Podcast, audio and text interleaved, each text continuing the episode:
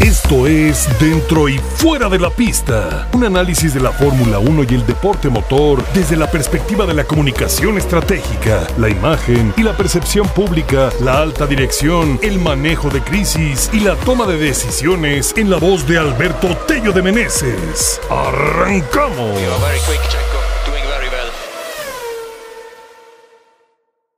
Queridos amigos, ¿cómo están? ¡Qué gusto saludarlos!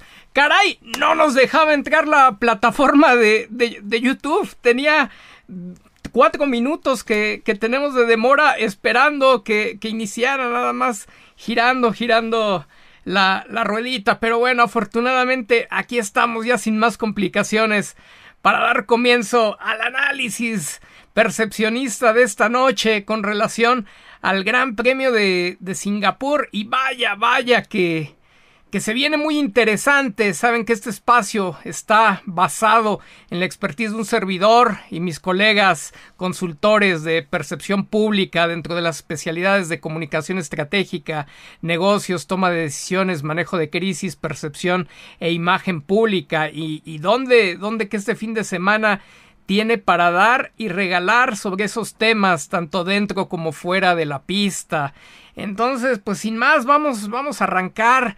Eh, festejo, yo creo que eh, hacer una pequeña pausa, festejo de 250 grandes premios de Sergio Checo Pérez en la Fórmula 1, se dice muy sencillo, pero para los que tienen mucho tiempo viendo Fórmula 1 o para los que se han documentado sobre la categoría, sabrán que no es sencillo cumplir 250 carreras en la máxima categoría, con todo lo que implica con la capacidad, el talento eh, deportivo que requieres, obviamente pues también, ¿no? Estar inmersos en la, en la política, pero definitivamente, sobre todo, es eh, la cuestión de resultados. Si no dieras los resultados ponderados a los equipos, por supuesto, en los que has tenido la oportunidad de, correr, no podrías continuar ahí, ni siquiera siendo un piloto de pago, ¿no? Porque ha habido pilotos que directamente sus papás dan el financiamiento y pues han durado algunos años y no más, ¿no? Entonces,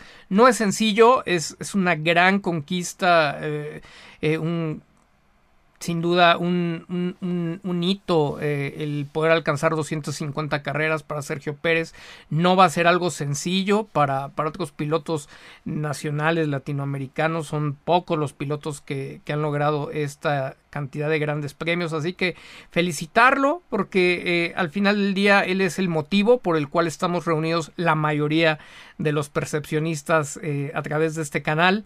Eh, agradecer, yo en lo personal, agradecer los momentos de, de disfrute eh, tan grandes que nos ha regalado. Yo diría, yo diría que particularmente antes de Red Bull, o sea, en ese, en ese camino tan complejo que, que tuvo antes de llegar a Red Bull.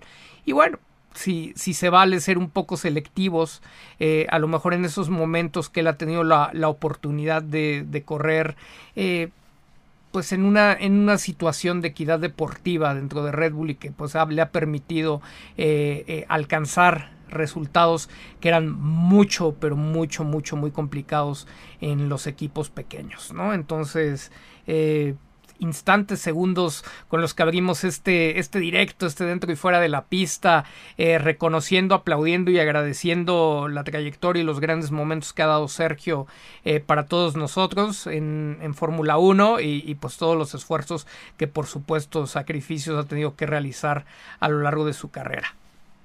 Punto, punto y aparte pues regresar, ¿no? Eh, parte de la carrera de un deportista, de un deportista de alto rendimiento en, en la cima de su deporte, pues también, también requiere muchas observaciones, ¿no? Eh, eh, así como hay el reconocimiento para que haya podido llegar ahí y, y se pueda mantener eh, pues también siempre, siempre hay áreas de oportunidad, ¿no? Que te permiten alcanzar el, último nivel, dar ese último pasito eh, que hace falta para codearte con los más grandes, ¿no? Y bueno, ese, esa sabemos que, que, de pronto ha sido una asignatura pendiente una vez que da el salto, e inclusive pues a lo largo de, su carrera, ¿no? Por lo cual se demoró tanto en, en, poder acceder nuevamente a una oportunidad importante, aunque McLaren no haya terminado por, por serlo en 2013, ¿no? Entonces, eh, pues se da, esta, se da esta situación, estamos ahora en, en el tema Red Bull,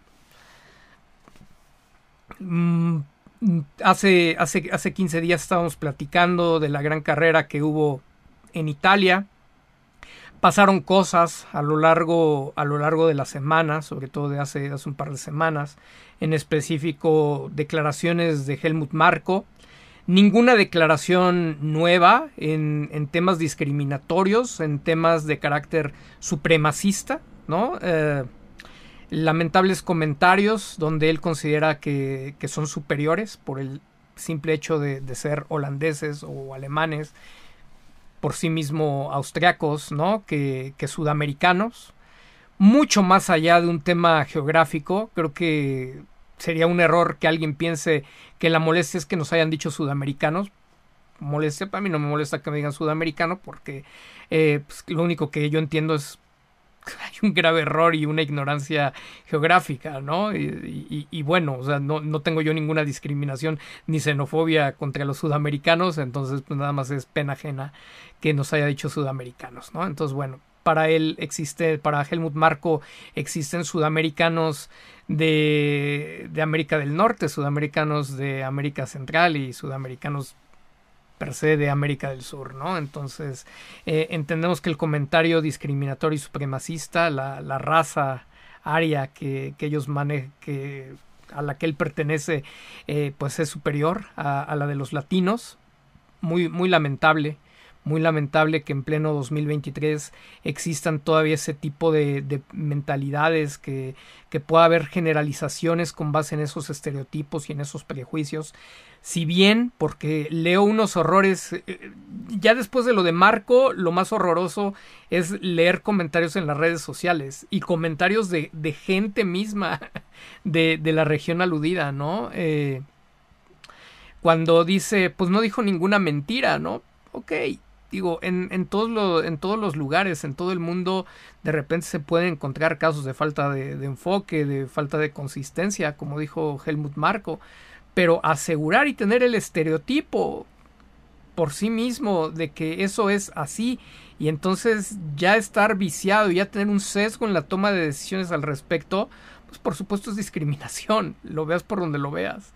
Entonces te, das cuenta, ¿no? Como si hay algunas limitaciones en algunas personas y que no depende de su región, ¿no? Sino depende de su capacidad de raciocinio. Entonces hay, hay gente que también dice, ya, ya, ya, es que el tema ya hay que dejarlo pasar, ya hay que soltarlo, Checo ya perdonó, es que esto no importa, esto no es...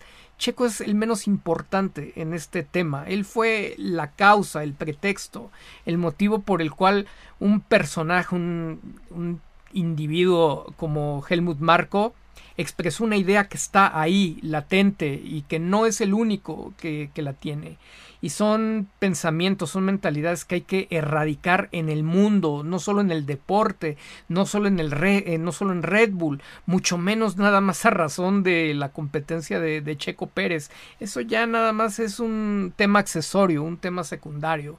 Eh, hay, hay, un bien mayor en, el tema de, erradicar esos pensamientos rancios como, como el de Helmut Marko, ¿no? Y, y, sí me da mucha tristeza, honestamente me da mucha tristeza por la gente que todavía en esta región o en algún punto del mundo eh, minimiza eh, lo que sucedió o sea, no alcanzan, no, no, no, les da, bueno, no se diga, ¿no? Los, los medios afines a Helmut Marko tratando de decir que no tiene nada de malo, que todos los países este, de habla alemana, en todos los países de habla alemana había pasado sin más esa, ese comentario, excepto, excepto en, en Latinoamérica, ¿no? Pues porque sería, ¿no? Seguramente entonces ellos comparten parte de esa, de esa mentalidad, lo cual pues agrava, agrava todo el tema, inclusive eh, los podemos citar, ¿no?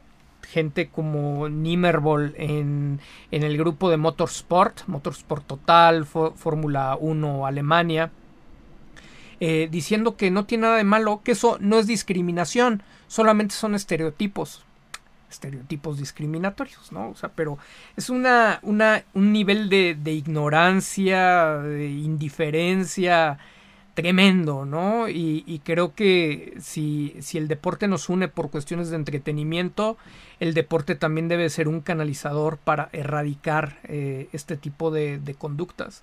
No puedo, no puedo creer que todavía haya muchas personas y cada vez se suman más que, dicen que somos tóxicos los que seguimos insistiendo en el tema, porque Checo ya dijo que no le importa. Bueno, si a Checo no le, no le importa, ya platicaremos ahorita en, en unos instantes de, sus comentarios, pero pues es muy la, la, la opinión de, de, Checo Pérez, ¿no? A mí, a mí me importa por el mundo. ¿Me ofende? No, no me ofende. Repruebo que haya ese tipo de, de, mentalidades. ¿Me cae el saco? No, no me cae el saco. Repruebo que haya ese tipo de mentalidades. ¿Hacia los sudamericanos? No. ¿Hacia los latinoamericanos? No. Hacia cualquier persona en todo el mundo. Entonces hay que, hay que entender y hay que expandir un poquito el cerebro. El, el, cerebro, pensar es gratis, señores. Pensar es gratis. Y a veces no se quiere expandir el cerebro, no, no se le quiere dar volumen a la, a la masa muscular haciendo el ejercicio de, pensar y entonces nos vamos a, lo simplista. La declaración que haya dado Checo Pérez en relación al supremacismo, a los comentarios de discriminación de Helmut Marco, atañen solamente al propio Checo Pérez, pero esto va mucho más allá y Helmut Marco debe de estar fuera fuera del deporte y debería de estar fuera de todo ámbito de toma de, de, de decisiones eh, que, puedan es, es, fatal es fatal que, que, personas con tanto poder de influencia que personas que tienen espacios eh, ante las cámaras que, que, son tan relevantes, que tienen tanta difusión, que, que se amplifican tanto, puedan, puedan compartir y puedan confundir o puedan alimentar ese tipo de mensajes que, que llevan odio al final, eh, llevan desprecio eh, entre, entre la raza humana, ¿no? Entonces, necesario, necesario señalarlo, necesario reprobarlo. Estamos a nada y se los debo de decir en el conocimiento y en la experiencia de nosotros en, temas de opinión pública y comunicación masiva, el tema está a nada de morir, porque ellos ya dieron los pasos que saben que muchas de las personas consideran suficientes. Eh, ya se hizo una supuesta reprimenda eh, pues para, para como, como dice la FIA, una advertencia, ¿no? Una advertencia por escrito. Y no hay ningún comunicado de la FIA, no se hace pública. Las declaraciones son públicas, ¿por qué tendría que ser en, en, privado esto? Me van a decir, ah, es que los protocolos de la FIA así son. Pues es que se ve muy en lo oscurito, ¿no? De ya le mandamos una cartita, sí, sí, digan la FIA, el vocero de la FIA que diga que ya le mandaron la cartita y ya nos lavamos las manos como la FIA y, y ya quedamos bien en el tráfico de influencias que trae Red Bull y todos los compadres en la alta esfera, pues no nos hacemos daño, ¿no? Porque hoy por ti, mañana por mí.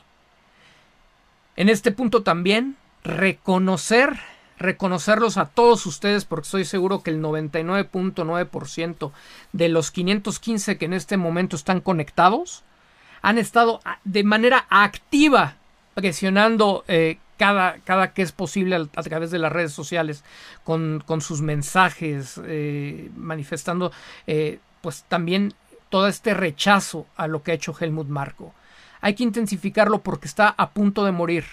No va a poder pasar más allá, allá de Japón. Nadie. O sea, están, están apostando al hartazgo de, de, la gente. Mucha gente que se había sumado a la gente ya acertó. ¿Por qué? Porque mucha gente es inconstante. Inclusive, aunque esté aludida, mucha gente es inconstante, como se dice. No son todos y de hecho tan no son todos que no se esperaban este nivel de respuesta. Así que, señores, muchas felicidades porque aunque todavía no se consigue el objetivo e inclusive aunque quizá no se, no se logre eh, conseguir que Helmut Marco quede cesado, quede vetado eh, eh, del entorno de la Fórmula 1, lo que han conseguido o lo que hemos podido conseguir trabajando en equipo como inteligencia colectiva ha sido muy grande. No se lo esperaba la categoría, no se lo esperaba Red Bull. Los pusimos contra las cuerdas y tendríamos que hacer lo necesario para llegar hasta completar el, objetivo. No debería de ser suficiente aunque, aunque no es un tema sencillo y, lo sabíamos desde el, desde el principio. Pero de entrada, si partimos con el no se puede, con eso no va a ocurrir. En la mente ya tenemos la, la batalla perdida. La, la, batalla hay que enfrentarla siempre pensando en que vas a ganar, no en que vas a perder. Y si los resultados no se están dando, entonces tienes que encontrar la, la manera de darle la vuelta, de, de reconstruirte, de, reorganizarte, de repensar las cosas y entonces regresar más fuerte a, a, conseguir lo que, lo que te estás proponiendo, ¿no? Entonces, queda una semana, una semana donde todavía van a venir medios, donde la recomendación es que se hagan escuchar muy muy fuerte, nos hagamos escuchar muy muy fuerte, de forma muy contundente, un rechazo total hacia la, la reprimenda esta o, la advertencia que, que, le hicieron por escrito señalando que queremos a Marco fuera. Marco out tiene, tiene que ser el hashtag muy contundente y, señalar que esa advertencia no es suficiente. Es insuficiente porque los criterios son selectivos. No han sido los mismos criterios, no fue el mismo criterio para, para Yuri Vips. Se lo ganó, se lo ganó dentro, dentro de, de lo que se entiende socialmente que, que, se debe de erradicar hacia, hacia una minoría. Se lo ganó uh, Nelson Piquet, se lo ganó dentro de la, de, la, de la misma lógica. En esa congruencia, ¿por qué Marco todavía no está fuera? No hay razón para, para, que no esté fuera. Y entonces vienen temas de la mano mucho más grandes y mucho más delicados que tendremos que platicar y donde les voy a pedir que tengan muy amplio criterio y que sobre todo sean muy cuidadosos. Las hipótesis que vamos a manejar en los próximos minutos dentro de este espacio de ninguna manera pueden ser consideradas como una afirmación y mucho menos se pueden dar por un hecho. Son hipótesis hechas por un profesional que les está hablando, que se dedica, que les está compartiendo las experiencias sobre este tipo de temas que se dan tras bambalinas, no solamente de Fórmula 1, sino de muchísimos medios de la misma mayor importancia y jerarquía de lo que es la máxima categoría del deporte eh, motor y serán dados a manera de una hipótesis profesional que apunta hacia un, hacia un peritaje técnico. Nunca vamos a tener respuesta al respecto de esta, de esta situación va a ser para muchos lo, más simple, para, para, la mayor parte de, este, de esta población que se mueve en la ignorancia y que no entiende de qué va este espacio y que tampoco entiende las acreditaciones y las facultades que tiene un servidor que, que está frente a ustedes, eh, podrán decir que es una conspiración y es una paranoia. Al final del día, es la misma base periodística con la que se tendrían que estar jalando los hilos, la misma base del olfato periodístico con el que se tendría que estar investigando, y temas que probablemente a lo mejor algún día en mucho tiempo una o más personas nos puedan decir si ocurrieron o tal vez nunca nos enteremos. Pero no es normal y va, y va de la mano con el tema Helmut Marco y va de la mano con el tema del escándalo y va de la mano con la manera en que se pronunció Lewis Hamilton. Lewis Hamilton, algunos lo acusaron, es que ¿por qué se pronunció muy tarde? La pregunta es, ¿quién le preguntó antes?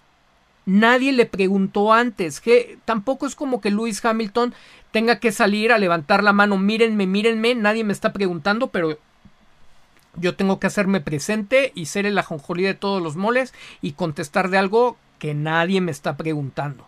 Lewis Hamilton contestó en la primera oportunidad que le preguntaron sobre el tema. Entonces contestó tan pronto como, como fue requerido, eh, requerida su opinión.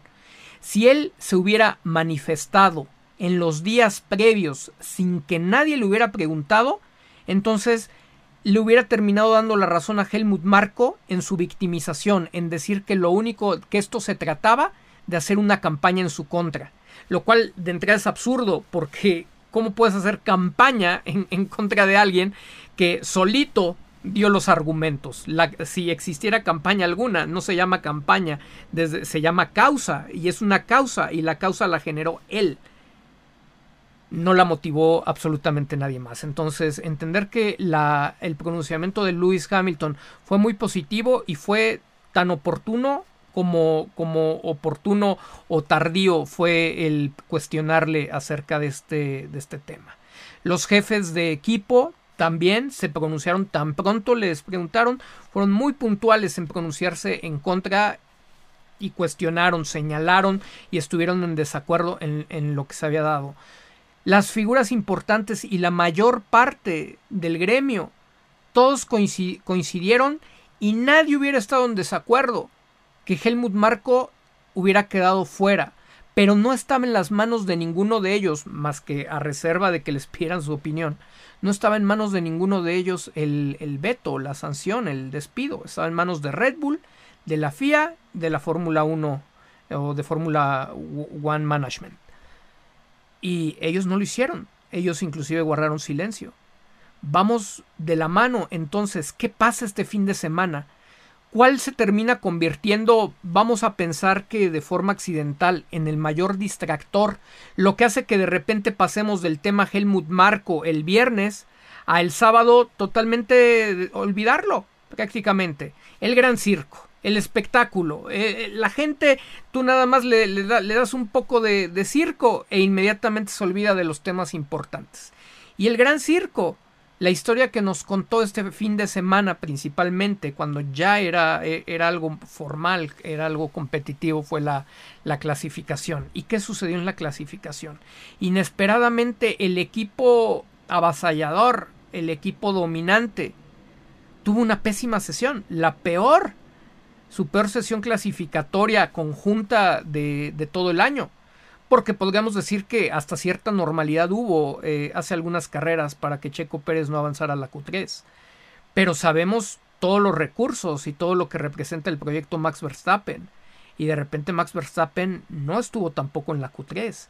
¿Y por qué no estuvo en la Q3? Porque no estaba cómodo en el auto ay, miren, o sea, empezamos a, a, jalar los hilos periodísticos. Yo no los jalo periodísticamente, pero sé que para muchos de ustedes se les puede hacer mucho más sencillo la analogía hacia el periodismo que, que hacia la especialidad de un servidor no es muy distinto eh, la metodología que, utilizamos.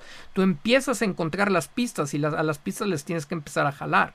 Mi, mi, tarea es inclusive ir dos o tres pasos adelante del periodismo porque nuestro trabajo tiene que alimentarse a partir del periodismo y tiene que amplificarse a través del periodismo. Entonces, por eso es bastante natural que un servidor y el equipo de percepción pública junto con el de Prime F1 suelan ir varios pasos adelante delante de, lo que vemos en, el medio, ¿no? Que, dicho sea de paso en su mayoría está en una zona de confort. Entonces, cuando, cuando vemos, cuando vemos esto, estos hilos que, que estamos jalando, pues nuevamente, ¿cuál piloto de otro planeta? No que el piloto de otro planeta te ganaba una pole en un Haas. ¿Cómo?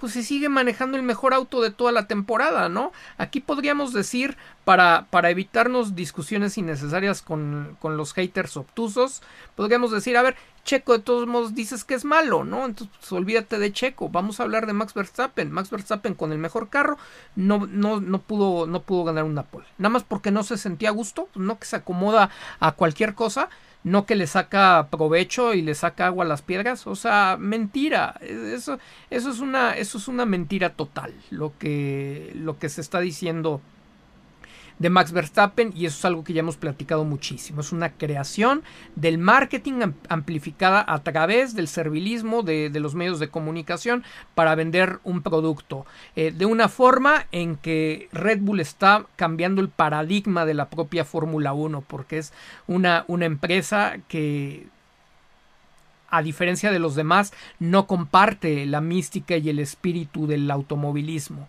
Se está sirviendo del automovilismo para crear dinero, para crear publicidad. ¿No? Entonces está, está echando a perder mucha de la esencia. No es que no hayan existido los problemas eh, previamente, que no se hayan visto eh, casos oscuros antes en la categoría, pero está lo está haciendo peor que nunca. Red Bull está haciendo demasiado daño podríamos compararlo con otros casos cuestionables en la historia de la Fórmula 1 y, en conjunto Red Bull está luchando también por tener los récords del equipo más tóxico, la empresa más tóxica relacionada a la Fórmula 1 y es muy lamentable. Entonces vemos que el sábado se, viene, se vienen los malos resultados. Max Verstappen con un auto en el que no se siente cómodo, casualmente no pasa tampoco a la Q3. ¿Cómo? Vean cuántos puntos lleva Max Verstappen en el campeonato. ¿Era una mala carrera? ¿Era, ¿Fue una mala carrera? No, que lo hayas visto es que estuvo dominando todo el tiempo y de repente tuvo chin, o sea, un, un error de apreciación, un error de criterio y se fue contra el muro. No, tampoco fue por ahí. El carro no estuvo. Ah, miren señores, se vienen enterando los haters de Checo Pérez que cuando no estás cómodo en el carro, entonces puede ser dramática tu, tu caída. Imagínense si el auto, si el mejor auto de la parrilla, hecho a su medida, el día que no lo hace sentir a gusto, no lo permite calificar a la, a la Q3, bueno, la clasificación entonces de Checo Pérez fue brillante. No te, no te esperes que, que, que, él se hubiera llevado la pole, porque si, si, ni el, ni al piloto que lo tiene a la medida le está sacando jugo, pues él mucho menos, ¿no? O sea, no, no, había, no había posibilidad, no le ajusta al 100%. Y luego, si eso le sumas que en su declaración y, y, sabemos de antemano que el mismo hasta le hemos cuestionado que no se queje, ¿no? No le gusta victimizarse, pero reporta que, que, hubo un, un lag eh, en el turbo, que entonces súbitamente desplegó mucha potencia en el motor y le, y le hizo dar el trompo. Pues le doy el beneficio de la duda entendiendo la, las lecturas y su, su conducta al momento de quejarse, le doy el beneficio de la duda a Checo de que eso ocurrió. ¿Por qué ocurrió? No me voy a meter en, en conflictos, vamos a pensar que fue un fallo en, en, la configuración, fue un fallo del auto, un problema ahí este, de, los, de los fierros, y entonces no es que él haya cometido realmente un error de conducción en, en, en, la clasificación y que lo haya desplazado hasta la posición número 13. Pero bueno, Max estuvo en la posición 11, ¿no? Eso es lo que debemos de destacar y objetivamente lo que tenemos que señalar. Si los análisis son serios, los pilotos de otro planeta no existen. Existen los autos que, que son dominantes en una temporada. Existe un trabajo de ingeniería de, de primer nivel y cuando existen los autos dominantes, más el trabajo de ingeniería de primer nivel, más la configuración que maximiza las, las capacidades y el rendimiento de ese, de ese, auto, de la mano con la comodidad y la experiencia de, condu de conducción del piloto, entonces también el piloto puede crear confianza. Y esa, confianza junto con la comodidad de la mano del mejor auto te significa más de más de medio segundo de, rendimiento contra alguien que no está nada, cómodo con, el auto. Y prácticamente lo, pudimos ver en la clasificación. Ok, no estuvo cómodo, nada estaba funcionando. Red Bull, los dos Red Bull no califican a la Q2. Y de repente dices, va, mira, qué cosa, ¿no? Todo el mundo está hablando pues de que hay otros equipos, ¿no? De que, de que Ferrari está, está en la pole, de que ahí tenemos metido a Norris, eh, luego Leclerc en segunda fila junto con los Mercedes. Padrísimo porque se ve que va a haber competencia. Sabemos que en Singapur no es sencillo, no es sencillo rebasar. Y ahí podemos hacer un paréntesis, otra pista mayormente aburridísima, con procesiones, eh, espectacular visualmente, pero aburridísima, aburridísima para, para el espectáculo, bastante tipo Mónaco en, en, en, ese sentido, ¿no? Vemos los Red Bull eh, muy atrás, sabemos que las probabilidades son pocas de que, de que puedan mantener el invicto. Y entonces, ¿hacia dónde se voltea el reflector? Pues hacia esa conversación. Red Bull difícilmente va a poder conservar su invicto, su racha de victorias, eh, la racha de victorias de, de, Max Verstappen. Seguramente vamos a tener una, una carrera con ganadores diferentes. Y dice, ok, pues está padre, eso es, eso es bueno para, para la, la categoría. Es muy bueno para la categoría, es muy atractivo para la categoría. Atrae una masa de seguidores de Ferrari que de repente ya ni prenden la tele o, ya no son tan constantes o están desaparecidos por ahí decepcionados con los resultados. Y enciende a una masa de seguidores de McLaren que también es muy numerosa. Y, seguidores de, de, Mercedes. Y gente que está fastidiada de, del dominio de, Red Bull. Entonces, ¿quién gana con todo eso? Gana Fórmula 1. Gana Fórmula Fórmula One Management. Y luego dices, pues también la FIA se ve beneficiada, ¿no? Es una situación de, competencia, dinero, todo, todo de por medio. El único que ahí parece haber perdido es Red Bull. Ok. Parece aislado, algo no le sucedió, algo no funcionó, perdón. Eh, Max Verstappen no ha ganado de por sí nunca, nunca en esa pista. Checo sí ganó la temporada pasada. Sin embargo, Max Verstappen estaba nada de hacer la pole position el año pasado. Entonces, de la nada, de un día para el otro perdieron esa cantidad de, rendimiento los, los, Red Bull.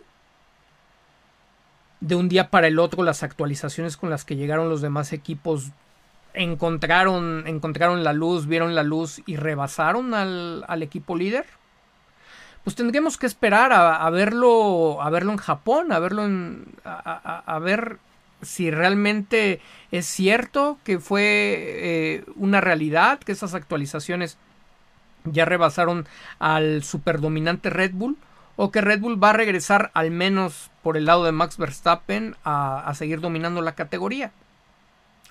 Creo que esto va a ser un indicador muy relevante para entender si la hipótesis que vamos a hacer en, un instante más eh, aplica o la podríamos desechar.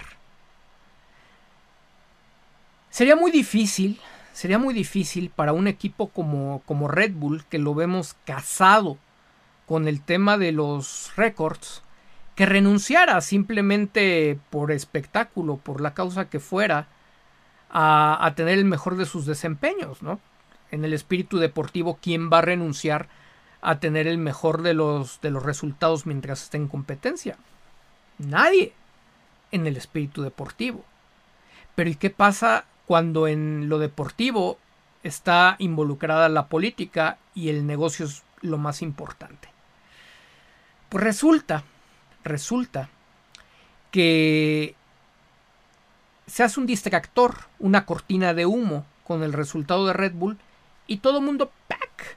Por arte de magia, prácticamente gran cantidad de la gente se olvida del, del, tema Marco. Y si ustedes se van a las redes sociales de Red Bull y se van a las redes sociales de Fórmula 1 y a las redes sociales de FIA, se desploma en número el empuje que había hacia, hacia sacar a Helmut Marco a razón del mal resultado de Red Bull.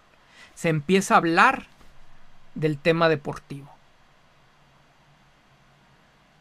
¿Qué sucede?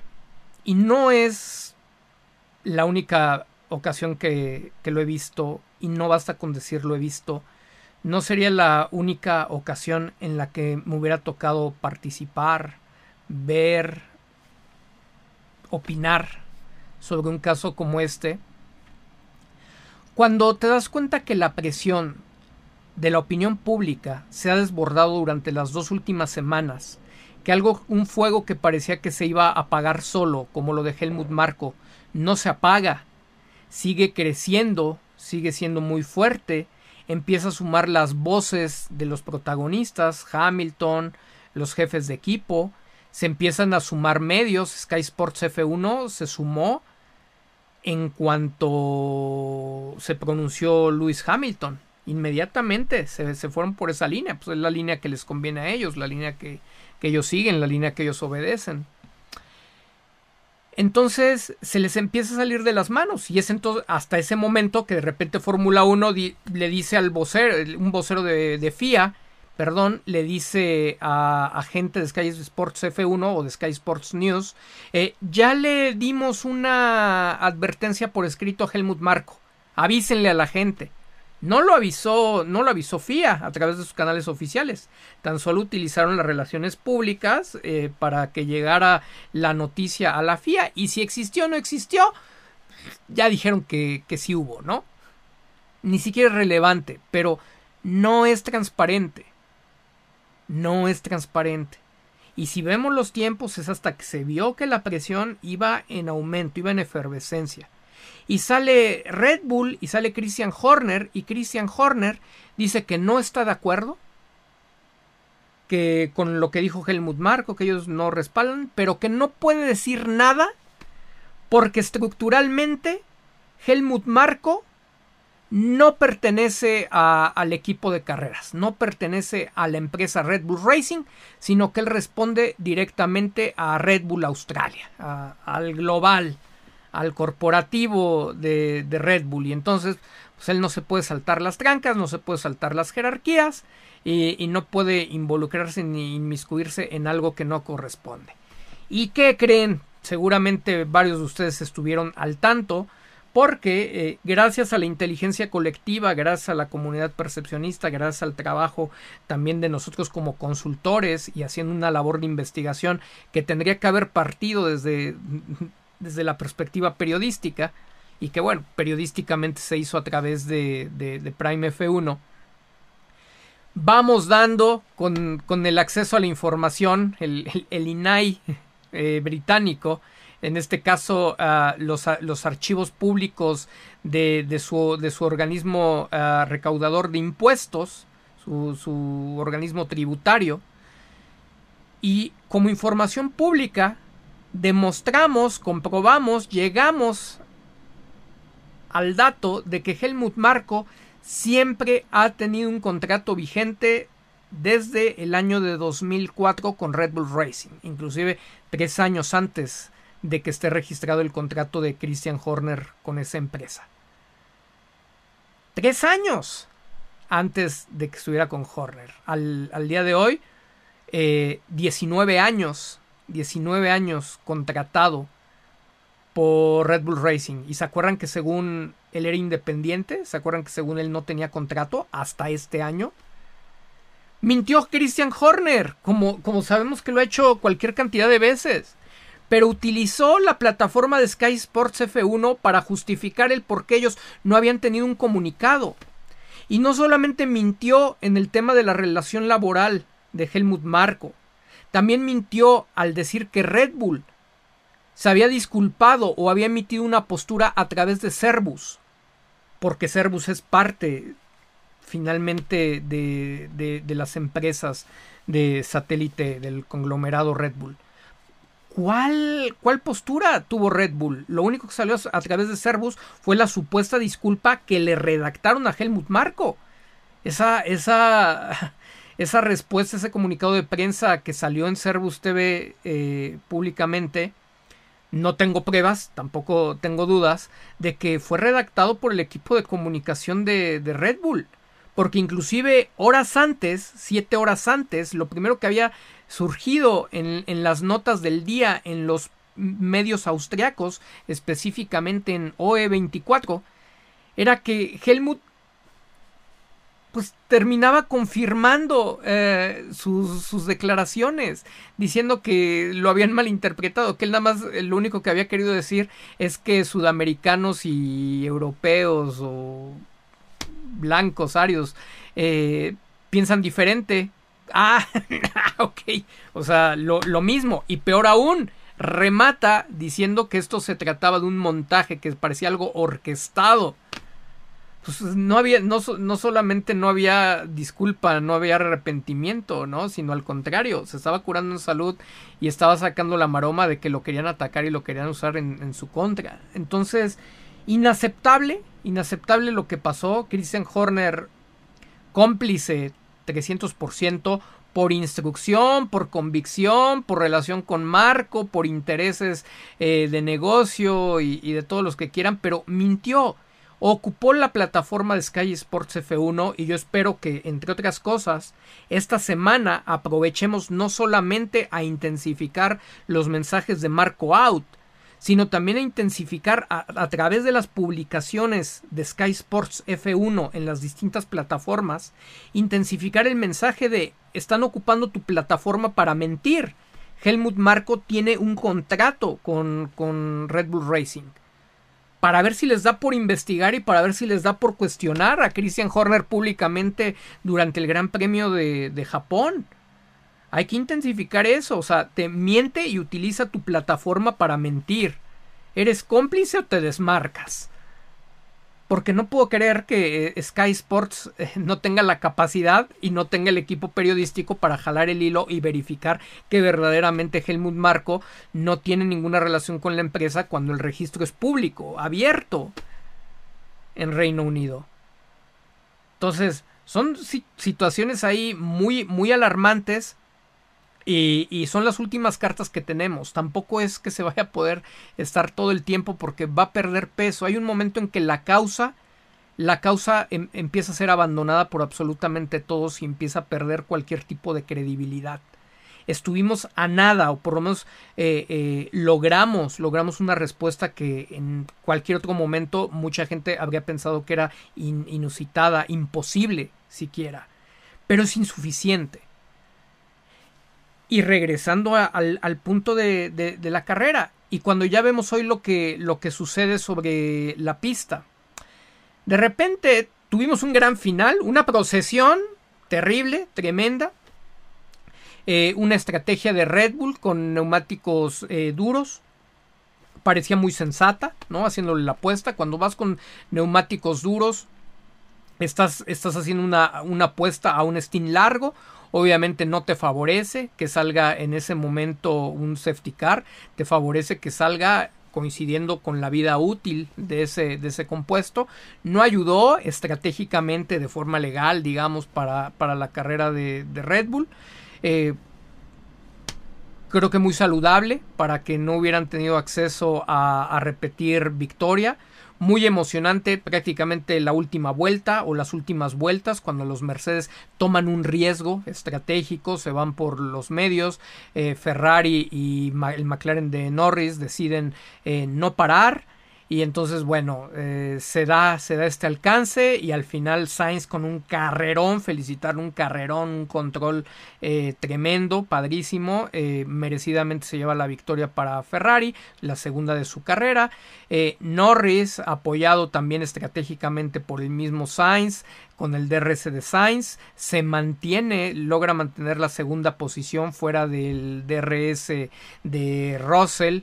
Y, bueno, al final vemos el podio eh, Ferrari, McLaren, Mercedes y nos da, nos da un cambio.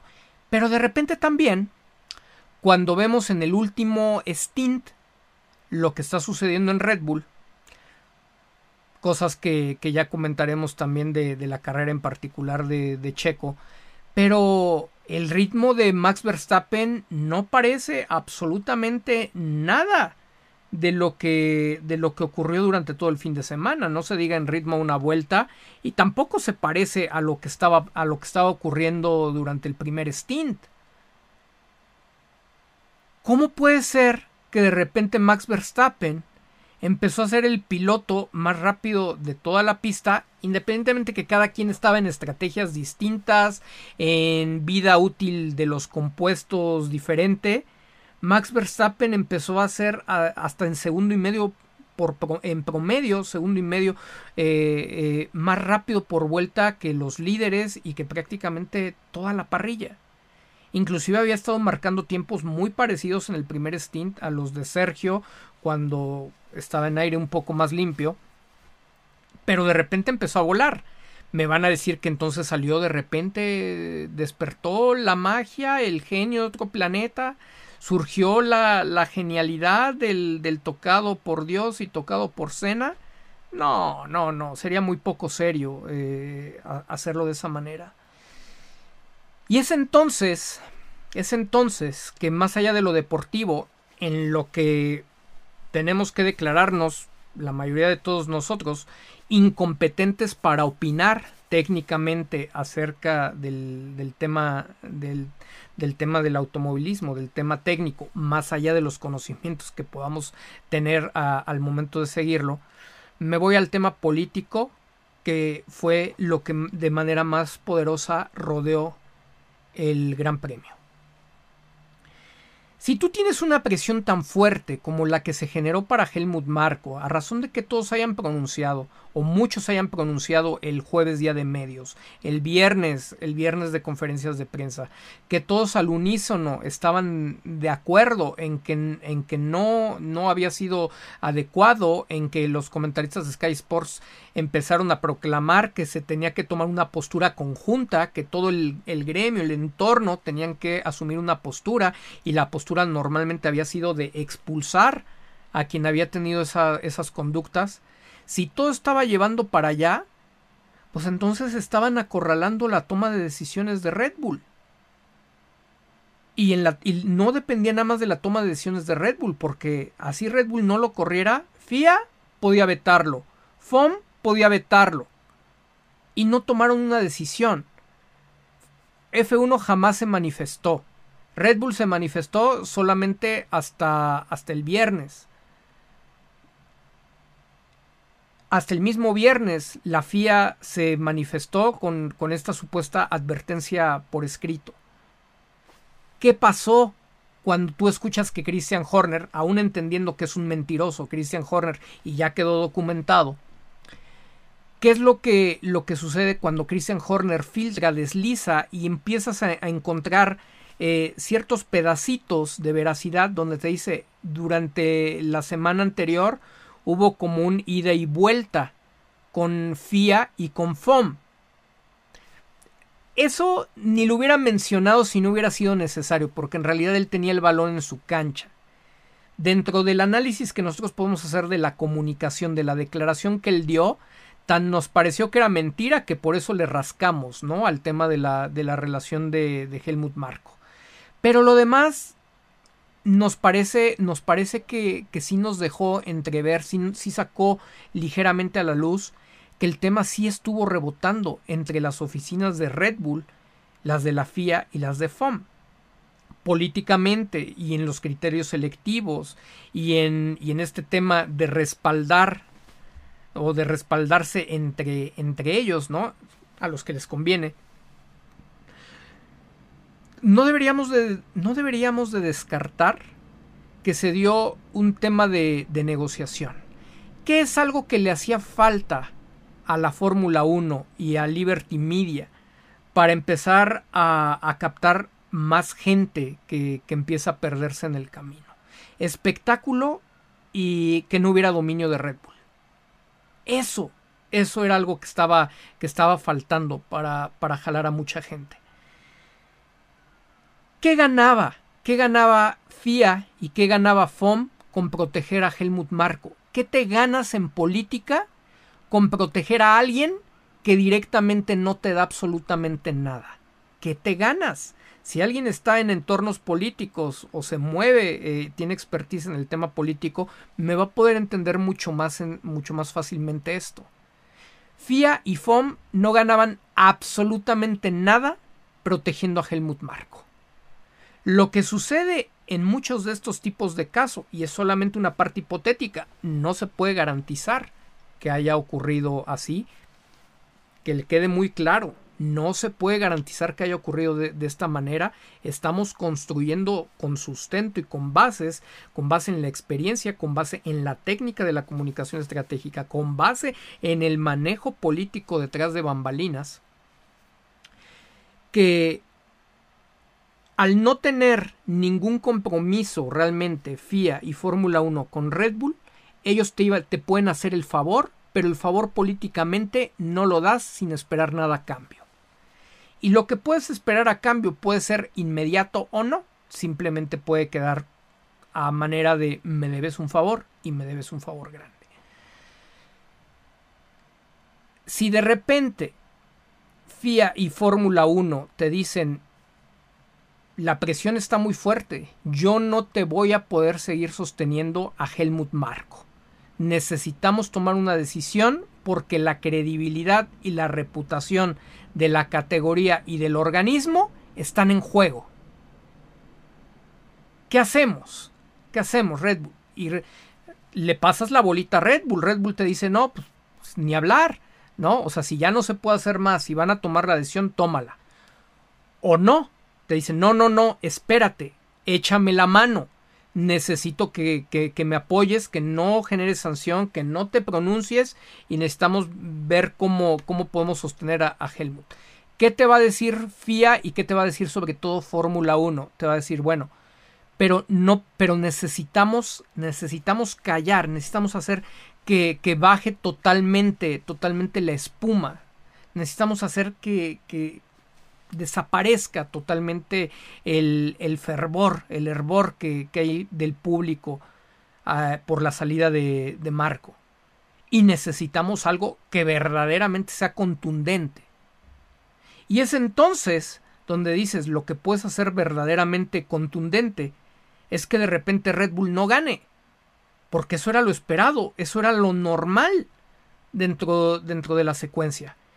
Y que Red Bull maneje resultados, que Red Bull amañe resultados al día de hoy ¿Queda, ¿Queda alguna duda? Lo declaró el mismo Helmut Marco. Esto no es conspiración ni paranoia nuestra. Helmut Marco lo dijo. O sea, son temas que se rebotan en las reuniones de marketing en, en Australia, del área de marketing de, de Red Bull Matriz. Se, se rebotan para saber cuándo conviene más qué tipo de resultados. Por supuesto que gestionan resultados. Hay duda fundada para pensar que también a Max Verstappen lo retiraron eh, el año pasado de la clasificación de Singapur para que se coronara en casa de su socio Honda no se va a poder comprobar, son cosas que no se van a poder comprobar y esa es la, la parte que, que, te da de, de, de, beneficio el hacer política de esa manera, porque hay temas que nadie te los va a poder comprobar, aunque quede la sospecha, mientras nadie hable no se va a poder comprobar y sucede lo mismo que, que pasó con Nelson Piquet Jr. Si Nelson Piquet Jr. no hubiera tenido remordimiento o no hubiera tenido molestia, él jamás hubiera declarado y jamás hubieran sancionado de, de por vida, porque ya, ya regresó eh, eh, a Flavio Briatore. No estaríamos con el escándalo de Felipe Massa que ahora está demandando para que, para que se le conceda el título y que de esa manera le estarían quitando el título a, Hamilton, eh, invalidando el resultado de, de la carrera de, de Singapur justamente. O sea, está documentado en la historia. Este tipo de amaños existen, pero si no hay nadie que hable, solamente pueden quedar en la, en la especulación. Nunca, nunca se van a saber. Y el que no se sepan no significa que no se hayan realizado. Entonces, parece, parece que la, la, moneda de, una de las monedas de cambio o una de las condicionales que podrían existir para que Fórmula 1 no se manifestara en el tema marco y para que FIA eh, fuera tolerante y simplemente sacara o mandara a su portavoz a decir que mandó un comunicado era necesitamos un distractor, necesitamos una cortina de humo, necesitamos algo que provoque un efecto shock y haga que la conversación se desvíe hacia otra parte. Y, el efecto shock es el más efectivo, que de repente Red Bull no gane, que de repente Red Bull no domine. Esto representa un sacrificio para los récords. Ustedes no, no, no, me van a decir que no se han dado cuenta de lo que representan los récords para, para Red Bull. No hay razón, no hay, no hay una lógica. Eh, te puedo creer que los fierros fallen, y que hubieran fallado inclusive los, los dos autos, a lo mejor, o que Checo hubiera tenido una mala clasificación y hubiera fallado el auto de, de Max, pero que haya, que haya bajado el rendimiento de esa manera, de no calificar ni, ni a la Q3, y de repente ya cuando está todo medio perdido el domingo, de buenas a primeras, último stint y Max empieza a volar de nuevo con ese auto y por nada y termina en cuarto lugar, le das una vuelta más y termina en, en cuarto lugar no, no, no cuadra, no cuadra, no cuadra eh, totalmente. Entonces, cuando, cuando tú manipulas este tipo de situaciones y cuando tú tratas de construir una, una, una cortina de humo de, de, esta manera, pero claro, claro que te vas a ir a algo que, que sepas que tiene que ser contundente. Y el tema que ganó los reflectores sobre Red Bull una vez que hubo la mala clasificación fue el rendimiento de los autos. Se olvidó todo lo que, lo que estaban diciendo las personas fuera del entorno sudamericano, fuera del entorno de la gente que está eh, haciendo activismo con nosotros, luchando por una causa más importante como, es la no discriminación. Eh, quedó fuera del, del, mapa, ¿no? Hablando de no manches, o sea, ¿viste los Red Bull? No, y Max tampoco clasificó. Lo de, Red, lo de Checo, pues desafortunadamente a lo mejor no hubiera sido gran noticia.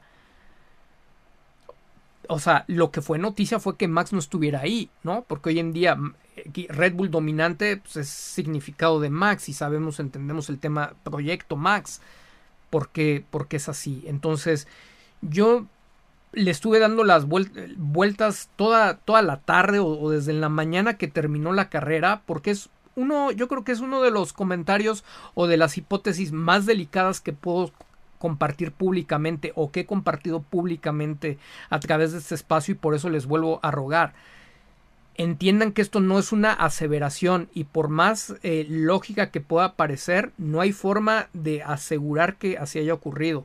Tampoco se puede descartar quien lo está diciendo lo está haciendo con una profesión, con una acreditación, con facultades y con experiencia en el, en el tema. Así que, como se diría en la televisión, se sugiere discreción, ¿no? Eh, con este tipo de, de temas. Pero cuando profesionalmente empezamos a armar todo este peritaje, ¿no? De para, para comprobar si hay alguna, si las piezas encajan o si hay un punto donde, donde las cosas no están cuadrando, desafortunadamente cuadra muy bien. Es, es la mejor forma de distraer de manera orgánica el, el, el tema de Helmut Marco, de que puedas desenfadar a la Fórmula 1, de que les des espectáculo, de que ellos puedan hacer su manejo, de que ellos tengan también a la vez un beneficio, de que ya la gente no está hablando del tema, de que se olvide, y si de repente a Japón llegan y vuelven a dominar, no vamos a, no, no podemos decir que ya se comprobó, pero va, va, a haber, va a haber razones para, para que ustedes piensan que tiene, que tiene más sentido que hayan acordado en lo oscurito unas cuantas personas clave en, en la cúpula de estas organizaciones que determinaron que se iba a ejecutar la operación de esta manera. O sea, ocurre todas las veces que se puedan imaginar cuando se trata de salvar una cabeza eh, políticamente importante o alguna situación política eh, delicada, ¿no? Donde, quieren distraer a la opinión pública de, lo que estaba sucediendo y donde estaba involucrada. Entonces se ve ahí que haya estado involucrado Max Verstappen, Checo Pérez, no, no llega esto al nivel de los, de los pilotos.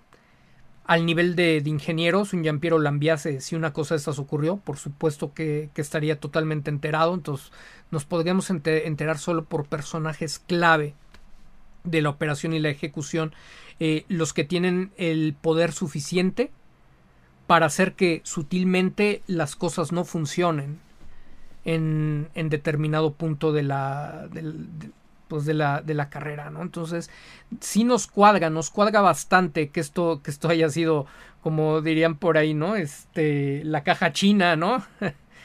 Eh, este fue un, que haya sido un distractor este mal resultado y que inclusive ellos hayan tenido que ceder, que hayan dicho, no, pero ¿cómo voy a ceder esto si estoy buscando mi récord?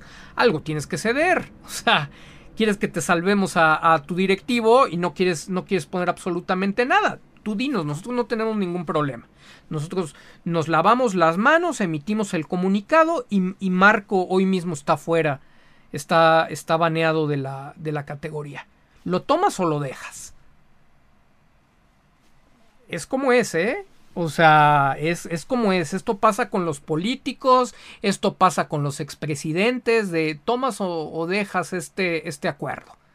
Ah, vas a tener que sacrificar a alguien de tu equipo, vas a tener que sacrificar a alguien de tu familia, o te vas a tener que ir del país, o, o lo que sea, pero mira, vas a ser libre. Miren que les, les acabo de poner un ejemplo mucho más relevante y mucho más grande que, un simple tema de un consultor en Fórmula 1.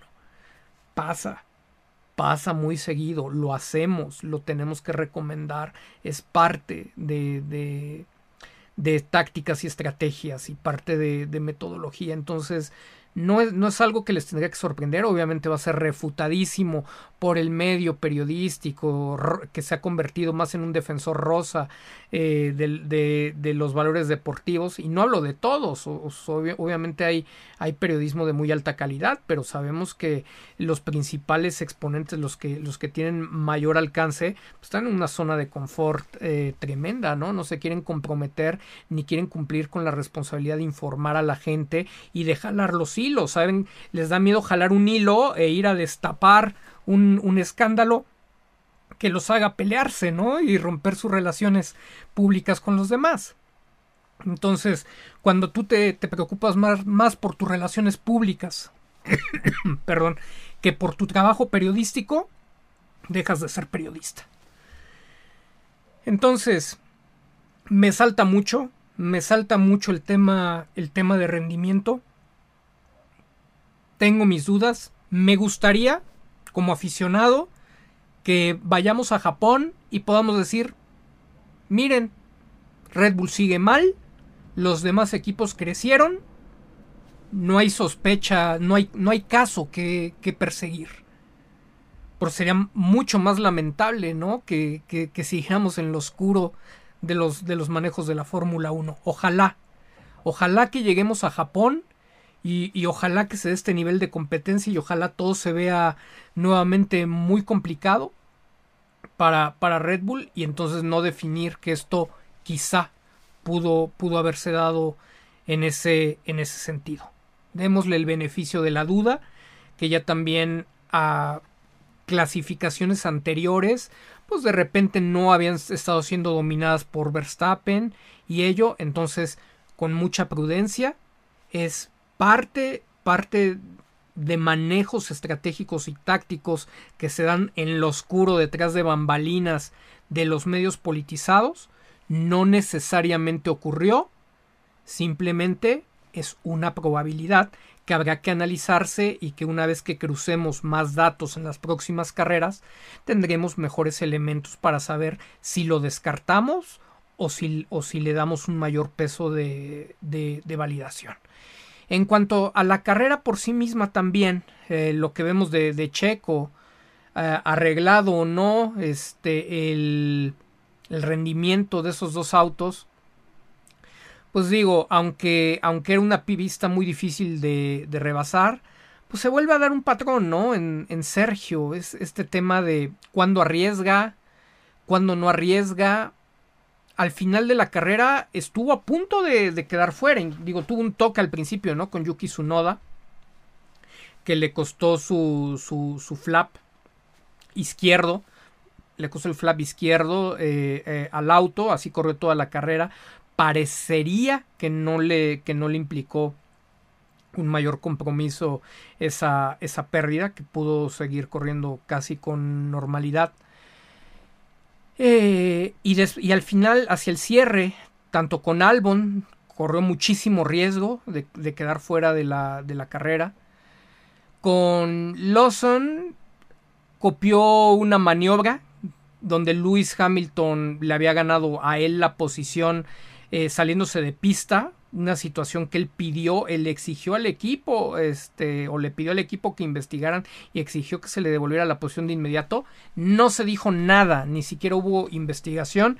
Eh, digo, al menos yo viendo la repetición, salvo que algo todavía me haya faltado por ahí, me haya perdido un detalle, porque la vi cinco minutos antes de, de conectarme pero Lewis Hamilton se va sobre el piano totalmente fuera de, la línea blanca y se reincorpora por delante de Checo y no le, no le devuelve la posición. Checo se va por esa misma zona, pero no supera, no supera a, a Lawson, simplemente sale mejor traccionado y, aprovecha a ganarle la curva. Entonces, acciones diferentes, no, no, entiendo hasta este momento por qué no se, no se investigó siquiera esa maniobra de, de, Luis Hamilton. Luego, corre esos riesgos. Checo Pérez dices, si los vas a correr al final y eso te puede costar la carrera, pues entonces córrelos al principio, ¿no? Cuando puedes, cuando puedes maximizar tus posibilidades. Hay un, hay un tema que es innegable y eso, eh, aunque queramos mucho a Checo Pérez y aunque sea el mejor piloto eh, para nosotros los mexicanos de toda nuestra historia, lo que no tiene es una mentalidad de killer. Y en la alta competencia, si no tienes una mentalidad de killer, tienes perdido un, gran porcentaje del juego. No significa que no puedas ganar. Hay gente que no tiene mentalidad de killer y sin embargo, con base en el esfuerzo, en el trabajo, en la disciplina, puede llegar al resultado si se juntan varios factores. Pero entonces dependes de factores externos a ti, siempre. Entonces, si le falta en el mindset a, Checo Pérez ser ese killer. Me preocupa porque según esto, él empezó a, tomar eh, pues el apoyo de un psicólogo. Nunca aclaró si era un psicólogo deportivo o no, porque hay una diferencia importante en la aproximación que tiene un psicólogo general, digamos, a un psicólogo especializado en deporte. Y no se le ve esa aproximación, no le veo ese, ese trabajo de, de killer que tuvo un Hugo Sánchez, ¿no? Por eso, por eso comentó, por eso platicaba tanto Hugo, ¿no? De, de, la importancia que hizo en su carrera haber tenido esa oportunidad del psicólogo deportivo. El psicólogo deportivo en la parte de mentalidad te ayuda a reorientar, a, a, enfocar todas, toda tu energía, atenciones, a llevarte al máximo nivel, a equilibrar, a poner en armonía tu mente con respecto a la competencia, a que puedas siempre estar en las mejores condiciones para ir por el objetivo, por el mejor de los resultados. Y eso no se le ve a Checo, no se le ve lo, de Killer. Eh, no es, no podemos decir que sea una crítica, simplemente es un diagnóstico. Tómenlo como se quiera tomar, el diagnóstico es ese. No es un killer, y le está pasando mucha factura, porque aparte está en un entorno donde todos ellos son killers, son animales políticos, killers en la competencia. O sea, no les importa a quién pisotean. Y de la mano con ello, de la mano con como lo vemos en la, en la carrera. No, no, es un killer y entonces si no eres un killer pues también de pronto te empiezan a decir que manejes el ritmo mientras vemos que Max Verstappen está rebasando a, a los demás. Y entonces pues vuelve a ser la misma historia repetida todas las veces. Entonces dices ¿es culpa de Bird o hay responsabilidad de Checo? Pues responsabilidad de Checo, ¿no? O sea, así de, ok, lo vamos a disfrutar porque hay que disfrutarlo mientras lo tengamos. Pero, pero pues obviamente eh, la decepción no es que no consiga el resultado. La decepción es que no se pueda reinventar a sí mismo, que no tenga la disposición, porque ha sido un tema más de disposición, a reinventarse a sí mismo y de poderse adaptar al estanque de tiburones en el, en el cual ahora compite y en el cual gracias a su talento llegó, porque no llegó solo. Entonces, talento siempre ha tenido y creo que genera mucha impotencia en varios de nosotros saber que tiene esa capacidad de ser campeón del mundo, pero no se reinventa y, aplica el, el, refrán, ¿no? De perro viejo no aprende nuevos trucos, ¿no? Híjoles, te, te, duele, te duele, pero así parece. O sea, es el mensaje que manda, no hay, no hay manera. Y, y, hay mucha gente que entiendo y cree que por eso es más fan de, de Checo Pérez. Cada quien. Eh, que te no, no, es que hay que apoyarlo, no importa qué, y no importa. No, pues sí, de, que se le apoya, se le apoya, pero a ver. O sea, si yo desde mi especialidad no lo apoyo diciendo lo que veo, pues en realidad no lo estaría apoyando. Padrísimo en lo que yo no conozco, en lo que no tiene que ver con, conmigo, pero mi mejor manera de, de, apoyarlo es hablarle desde lo que sé y, y, aparte no solo desde lo que sé, desde lo que me alcanzo a dar cuenta en esa experiencia, que él, que, que son sus áreas ciegas, son sus puntos ciegos. No lo desarrolló, aunque lo tenga alrededor, no lo desarrolló. Y lo poco que tiene es, es muy informal y de bajo nivel. Entonces lo, lo, ves reflejado en la pista, puedes decir tiene el auto, no tiene el auto, luego te das cuenta que sí, pues en cuanto empezó a acelerar, en cuanto lanzó la lámina, pues le sacó 11 segundos a, a Lawson, ¿no? Y este...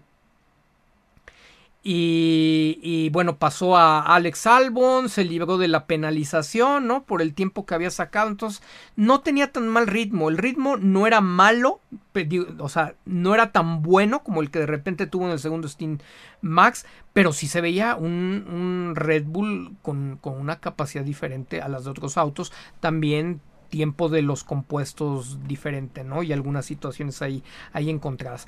¿Para qué se tardó tanto? Cuando menos acordamos, ya tenía más de 30 segundos con Max Verstappen de, diferencia, ¿no? No creo que le hubiera alcanzado el ritmo, pero más o menos hubieran tenido la posibilidad de acabar uno detrás del otro.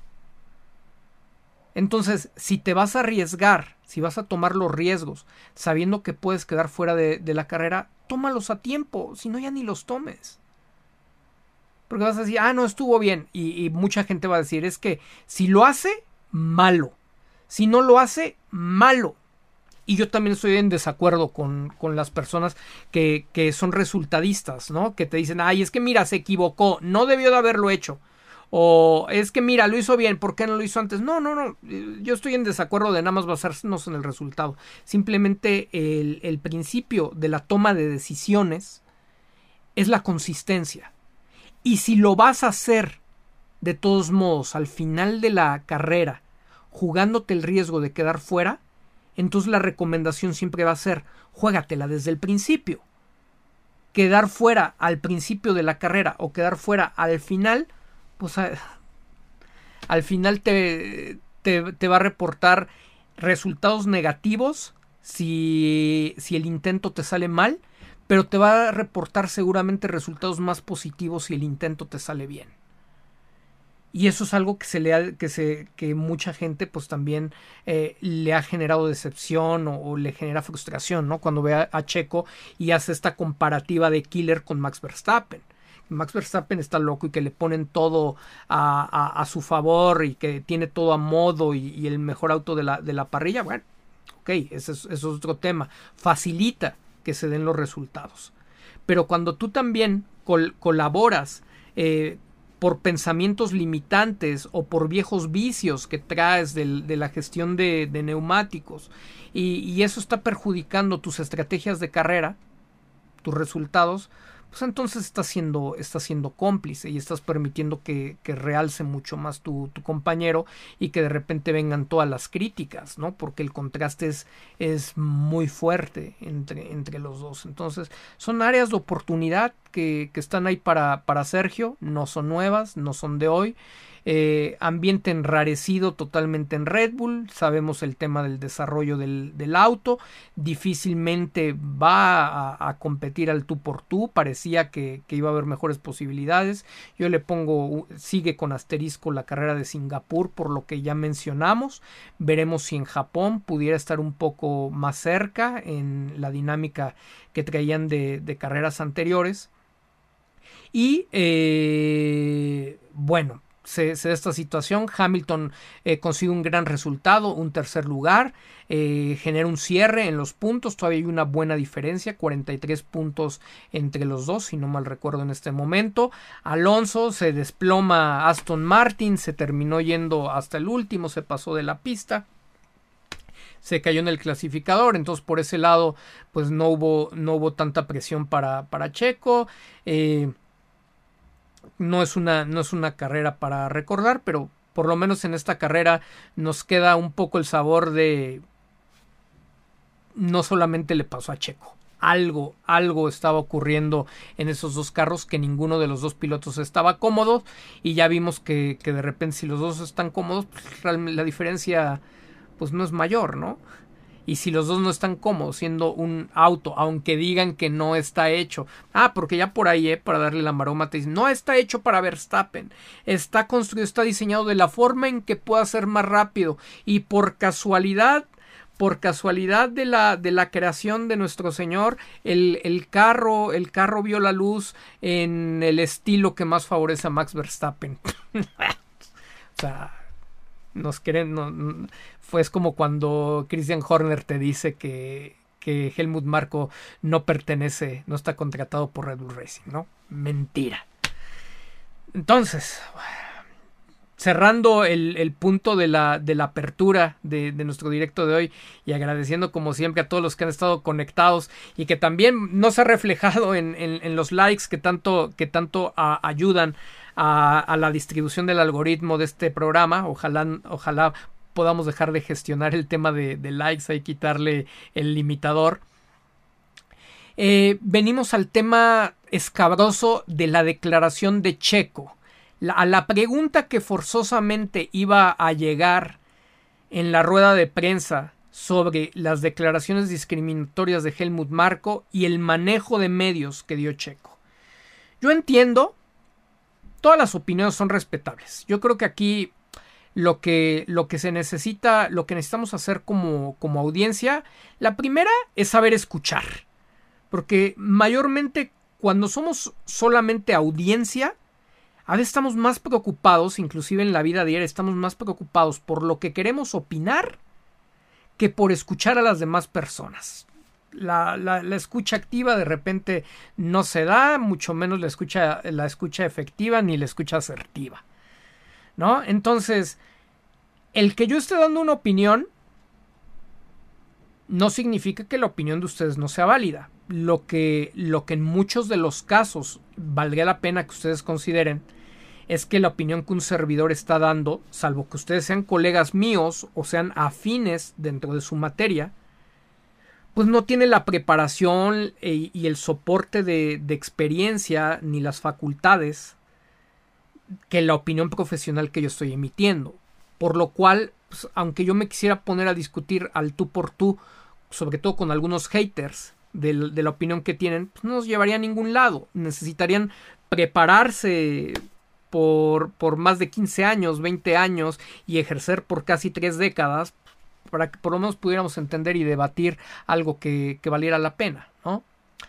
Entonces, en el caso de Checo, si tú lo quieres apoyar como, como fanático y, y, te enojas, te enojas porque haya una observación, porque hay una crítica a un área de oportunidad dentro de lo que profesionalmente yo y mi, junto con mi equipo realizamos, pues la verdad este no es tu espacio vale la pena que te ahorres tu, tiempo y que te ahorres la molestia de escuchar algo que está mal.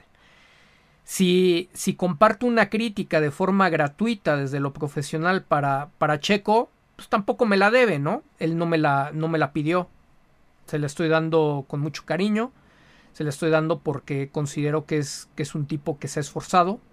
Porque entiendo en la experiencia que a veces todos cometemos muchos errores y podemos ser muy cerrados al, momento de, cambiar nuestros usos y costumbres, de que somos muy dados a, rechazar los cambios. Y en ese sentido, entonces podemos decir ah, nuevamente, Checo Pérez tiene unas tremendas áreas de oportunidad en el manejo de medios.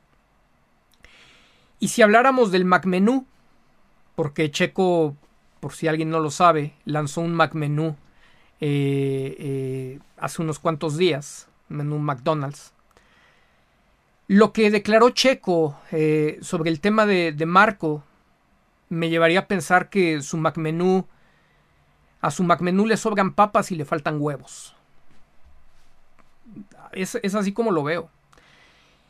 Y no es un tema de valor, no es un tema tanto de valor, porque ahí es donde salta mucha gente así. Es que tú no sabes, es que lo van a correr, no entiendes la presión que, que Checo Pérez tiene ahí, no sabes las cláusulas eh, de, su contrato. Ok, ok, te creo, entiendo todo lo que me dices. Los, los seres humanos, por naturaleza, en su mayoría, solo alcanzamos a ver aquellos que conocemos. Seguramente tú entiendes de cláusulas, de haber tenido contratos, o lo has escuchado en programas, o lo has escuchado en películas, en series. Ahora te voy a comentar algo. Mi equipo y un servidor lo hacemos todos los días, no en películas, no en series, no en conversaciones de redes sociales. Lo hacemos en la vida real, lo hacemos en serio. Si te estamos diciendo que detectamos áreas de oportunidad en Sergio Checo Pérez y que puede contestar de forma distinta a pesar de las cláusulas que tenga, además de, a pesar de las presiones, a pesar de estar buscando una renovación de contrato, es porque sabemos que lo puede hacer. Porque si tú a un médico le dices, es que me duele tal cosa y todo, y él te dice, ojo, vete a revisar, los síntomas que me estás diciendo parecen graves. Y tú le no, no, no, no, nada más es un dolorcito de estómago que tengo seguramente porque me desperté muy temprano y porque me quedé en ayuda, ayunas varias horas. Hazle, hazle como quieras. Si tú crees tener la razón y tú dices que sabes cómo, cómo lo haces, pues adelante estás bien. Pero al médico no lo vas a engañar, porque tiene la experiencia, porque ve esos casos diarios y porque eh, al final del día si tú le hablaras de tu profesión, pues a lo mejor el médico no va a saber profesión más que tú, pero sí va a saber de cómo funciona tu organismo y, y de todos esos síntomas que tú le estás contando. Un servidor y el equipo de percepción pública somos los expertos en la salud de la imagen pública de todos estos personajes o de personajes que están en posiciones como la de, como la de Sergio y vemos todos los días cualquier cantidad de complicaciones, limitaciones legales, eh, obstáculos que se presentan eh, eh, tanto políticamente como legalmente, comercialmente, para todos ellos. ¿Y por qué existimos? ¿Por qué inclusive, por ejemplo, uno de mis posgrados, ¿no? Mi posgrado es ingeniero, tengo una maestría en ingeniería en imagen pública, ingeniería, ingenio. Tienes que buscar cómo darle la vuelta a todas las problemáticas, entendiendo que no van a ser lineales, vas a tener muchos obstáculos que te compliquen en varios sentidos, que tú puedas llevar, llevar a tu figura y posicionarla en, en el punto donde, donde necesita estar. Todos esos obstáculos, insisto, no los encontramos en el día a día. Lo que me, lo que me quieran mencionar de que los contratos y las cláusulas y de que por qué se le critica si no sabemos lo que él está viviendo, bla, bla, bla, bla. Padrísimo, sí, sí, los entiendo a quienes me lo, me lo dicen. Ahora, vale la pena abrir los oídos, porque es donde te permite crecer. Las personas que nos dedicamos a la producción, a la ingeniería de una imagen pública, tenemos, conocemos las, las herramientas, tenemos el ingenio, la creatividad, la preparación para poderle dar vuelta a todo ese tipo de cosas. No es algo que me preocupe el contrato que yo no conozco. En muchos de los casos, a veces las cláusulas ni siquiera existen. Esas son imaginarias y la gente asume y da por hecho que, que están ahí y que por eso Checo Pérez no habla. Si están o no están, lo único que cambia es la, forma en la que vamos a desarrollar las tácticas. Pero una mejor estrategia que la que ha utilizado, en todo momento se ha podido ocupar. ¿Qué cosa sí me preocupa cuando, cuando escucho a, a, Checo Pérez? Que de repente él parece convencido, parece hasta con síndrome de Estocolmo, parece convencido y enamorado de, de sus captores y de sus agresores. Esa, esa parte sí te apura porque entonces dices, si él está convencido que no necesita la ayuda, el 50% de la solución es aceptar que tienes un problema o una necesidad. Y si él está convencido de que las cosas están bien, de que no sé si lo escucharon, o sea, dijo, y no es la primera vez, ¿no? Para mí lo que más importa es lo personal que lo que declaran en público.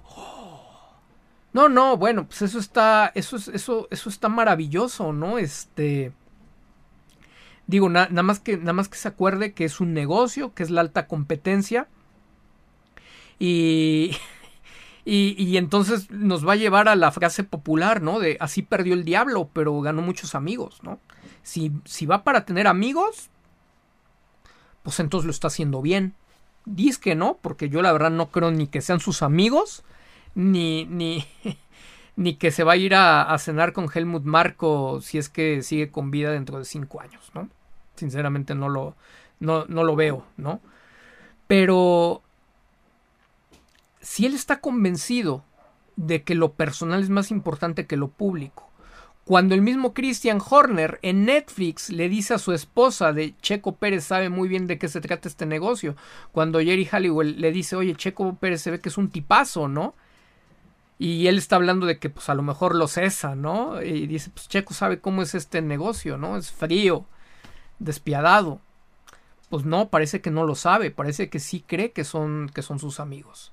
Ahora, si el discurso se lo dio Red Bull porque era la forma eh, que a ellos más les convenía de apagar los fuegos, creo que eso tampoco fue una novedad, ¿no? Eh, creo que todos sabíamos que era altamente probable que Checo Pérez saliera a inmolarse en nombre de, Red Bull. El tema que se perdió mucho de vista, y ya lo comentamos al principio, es que los comentarios supremacistas de Marco trascienden más allá de Checo Pérez.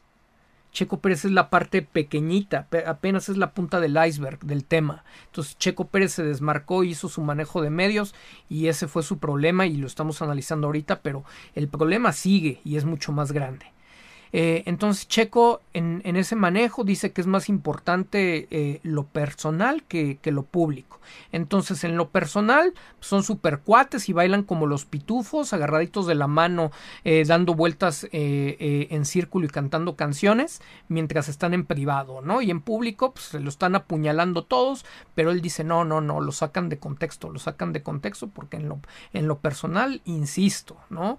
Este, nos llevamos súper bien hubo medios, inclusive de Race, que quiso el énfasis. Es que fue tan notorio, tan notorio el manejo de medios, el regresar una y otra vez a su, a su mensaje de tenemos una relación personal, tenemos una relación personal, tenemos una relación personal, tenemos una relación personal. Que dices, de que lo trabajaron, lo trabajaron. Sabían lo que iban a decir. ¿En, en qué cabeza cabe llevar el mensaje a ese punto? Porque digo, ahí, ahí al final, por complicidad, terminas teniendo la misma responsabilidad. Y nos lleva al otro punto. Es que lo obligaron. ¿Te obligaron cuando tienes una oportunidad de estas? A ver, lo menos que puede ser eh, de ser inteligente es, de por sí no tienes credibilidad. Y a cada rato te la pasas declarando directo o indirectamente que te vale gorro lo que digan los medios y lo que diga la gente de ti. Está bien, es muy inteligente, es bueno no ser aprensivo ni gastar energía y tomarlo con mucha madurez e inteligencia emocional. Está súper bien. Pero no puedes abstraerte de los problemas para vivir en, en un falso positivismo, porque entonces tu competencia te está ganando. La información es poder en todos los ámbitos. Si, si, si ellos lo están atacando en público y él cree que, es, que eso está bien, no significa que él tenga que salir a atacarlos. Porque también hay personas que a, veces piensan que tener un buen asesor significa que él va a salir a repeler el fuego, que va a ir a atacar fuego con fuego. No necesariamente tienes que atacar fuego con fuego.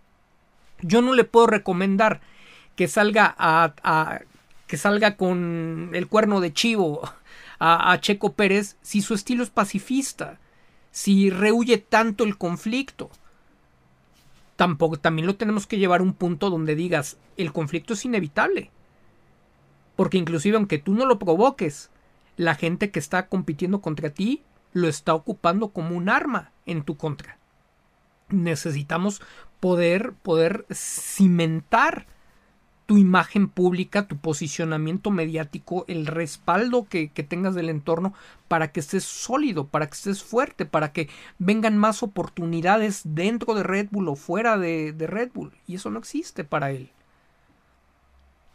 Entonces, vemos lo que, lo que, lo que declara Checo y todo el mundo empieza a especular, es que estaba muy presionado, es que pues lo único que está buscando es el contrato y otras personas empiezan a decir es que el mismo Checo se ha quejado desde el principio de su carrera que lo tratan distinto por ser mexicano.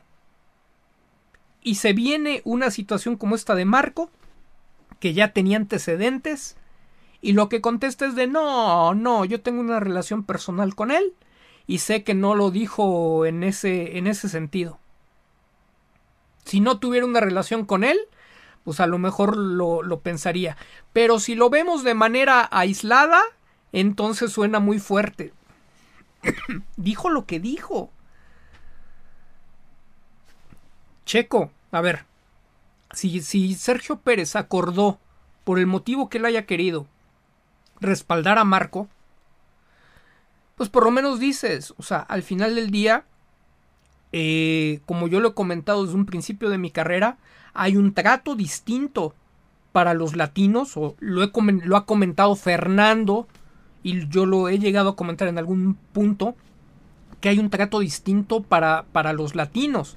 Y el pensar que, que un latinoamericano, y hasta dice, en mi caso un norteamericano, no, no sudamericano, eh, tiene una mentalidad distinta por, por haber nacido en, en, México que por haber nacido en Holanda o en Europa, pues obviamente es un error.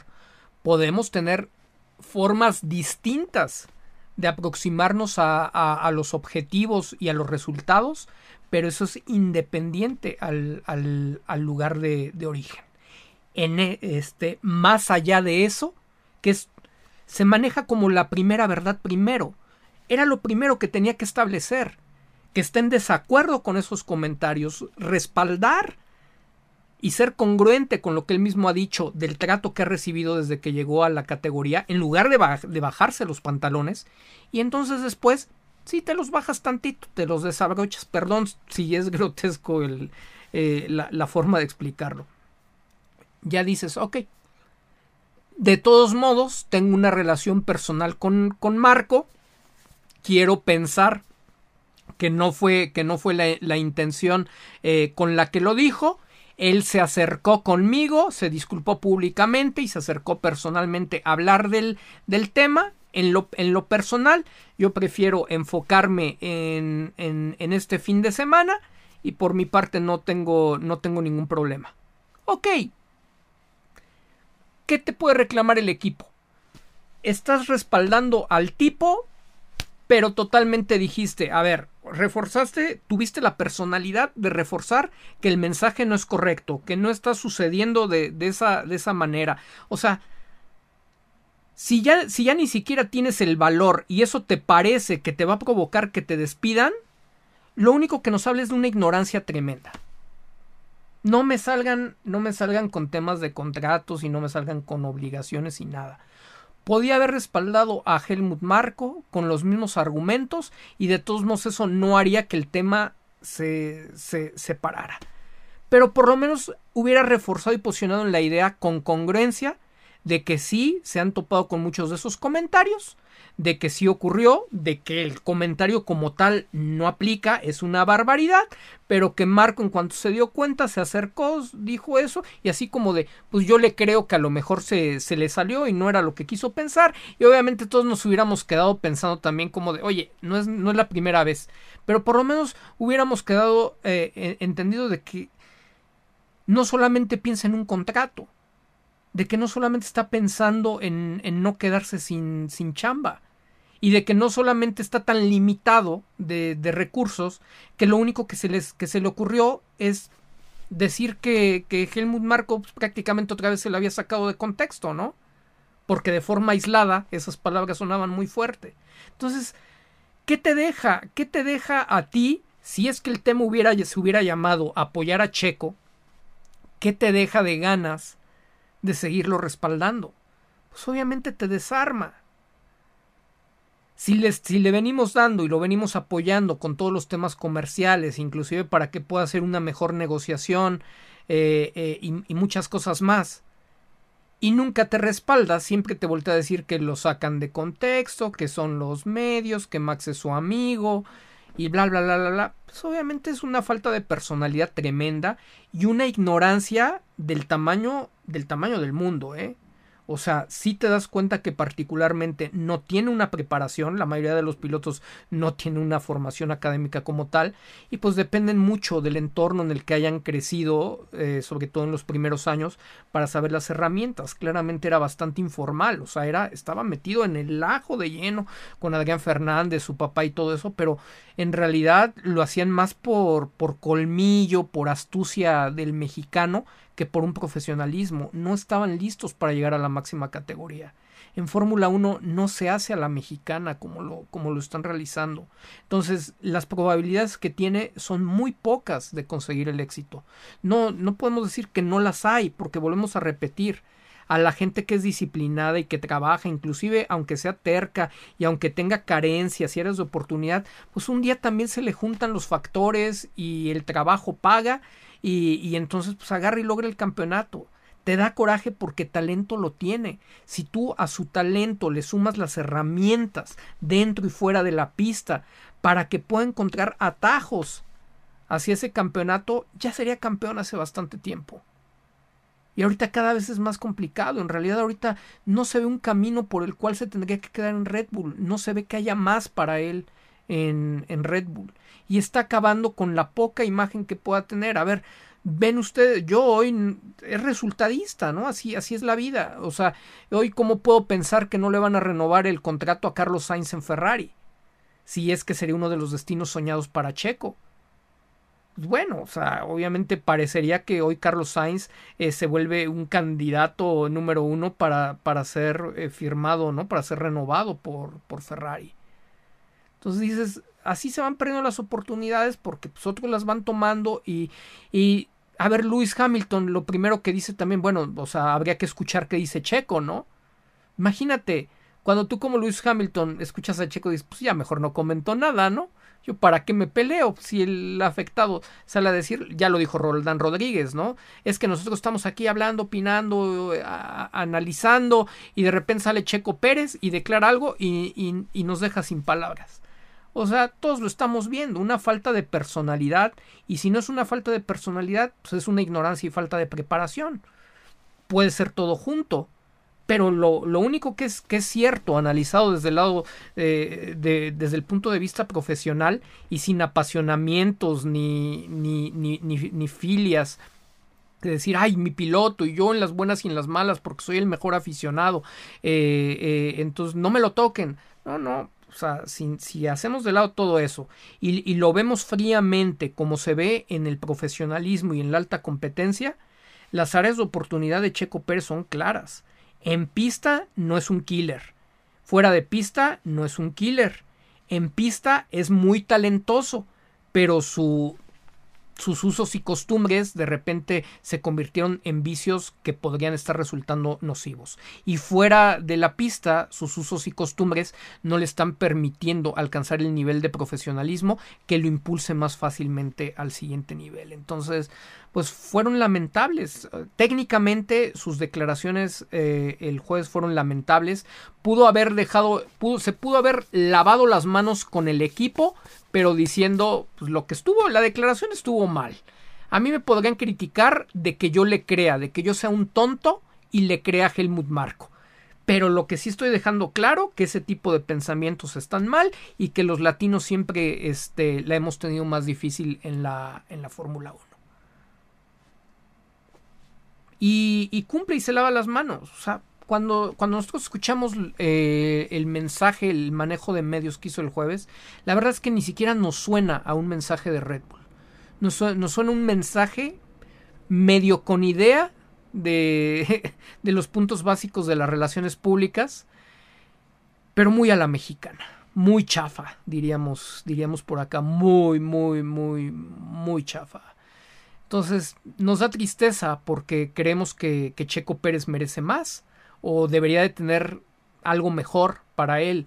Tal vez no merece más porque pues, tú mereces aquello por lo que trabajas, por lo que luchas y aquello que estás abierto a, recibir. Y si él no ha estado abierto a recibirlo, pues entonces, ¿qué más podemos hacer? ¿No? Eh, alguien todavía, mucha gente me dice, es que tú eres un necio y todo. No, no me tiene que contratar pero tampoco tengo, tengo ninguna obligación de callarme, al contrario, estoy aportando porque hay muchos otros pilotos y muchas otras personas en México y toda Latinoamérica que le están sacando provecho, que están capitalizando los consejos que nosotros damos aquí, que a veces no tienen los recursos o no sabían que había profesionales que nos dedicamos a todo este tipo de, cosas y entonces vienen a ver un directo eh, de Fórmula 1 y se llevan unas sugerencias y se llevan una visión que les permite crecer en sus entornos. ¿Por qué tendría que ser diferente con, con Sergio Pérez? No tendría por qué ser diferente. Tal vez él, él, continúa con resistencias que no le están permitiendo lograr los resultados. Y esa parte es triste, ¿no? Cuando estamos celebrando 250 grandes premios, nos encantaría verlo morir de algo, ¿no? Si te, van a correr, de todos modos te van a correr. A ver, díganme, ¿qué se ganó este fin de semana con haber respaldado a Marco? ¿Vimos alguna mejora para él?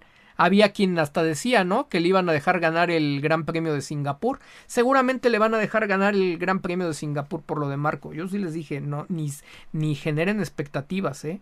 O le van a dejar ganar el Gran Premio de México. Ni generen expectativas si Checo no se da su lugar y no se ha dado su lugar y cuando se quejan de los medios europeos y cuando se quejan de los power rankings que están basados en la opinión de los medios europeos, pues te das cuenta que, que la credibilidad que tiene Sergio es poca. ¿Quién ha venido labrando esa poca credibilidad? Él mismo. Él mismo. Sí, con discriminación, sí. Sí, de acuerdo. Pero solamente con discriminación, no. Él ha alimentado que, que, siga siendo el rival más débil en todos los sentidos, mucho más cuando tiene todo ese reflector y cuando tiene un asiento tan codiciado. Entonces, pues eh, los, los, los, detalles creo que no los necesitamos repetir, los damos cada uno de los directos, pero es muy triste esta situación. Él pudo, él pudo haber dejado, como Poncio Pilatos decía, ¿no? Esa, esa historia de lavarse las manos, diciendo por un lado, sí, o sea, está mal ese tipo de pensamiento está mal. No estoy diciendo que Marco esté mal, el tipo de pensamiento, de mentalidad está mal.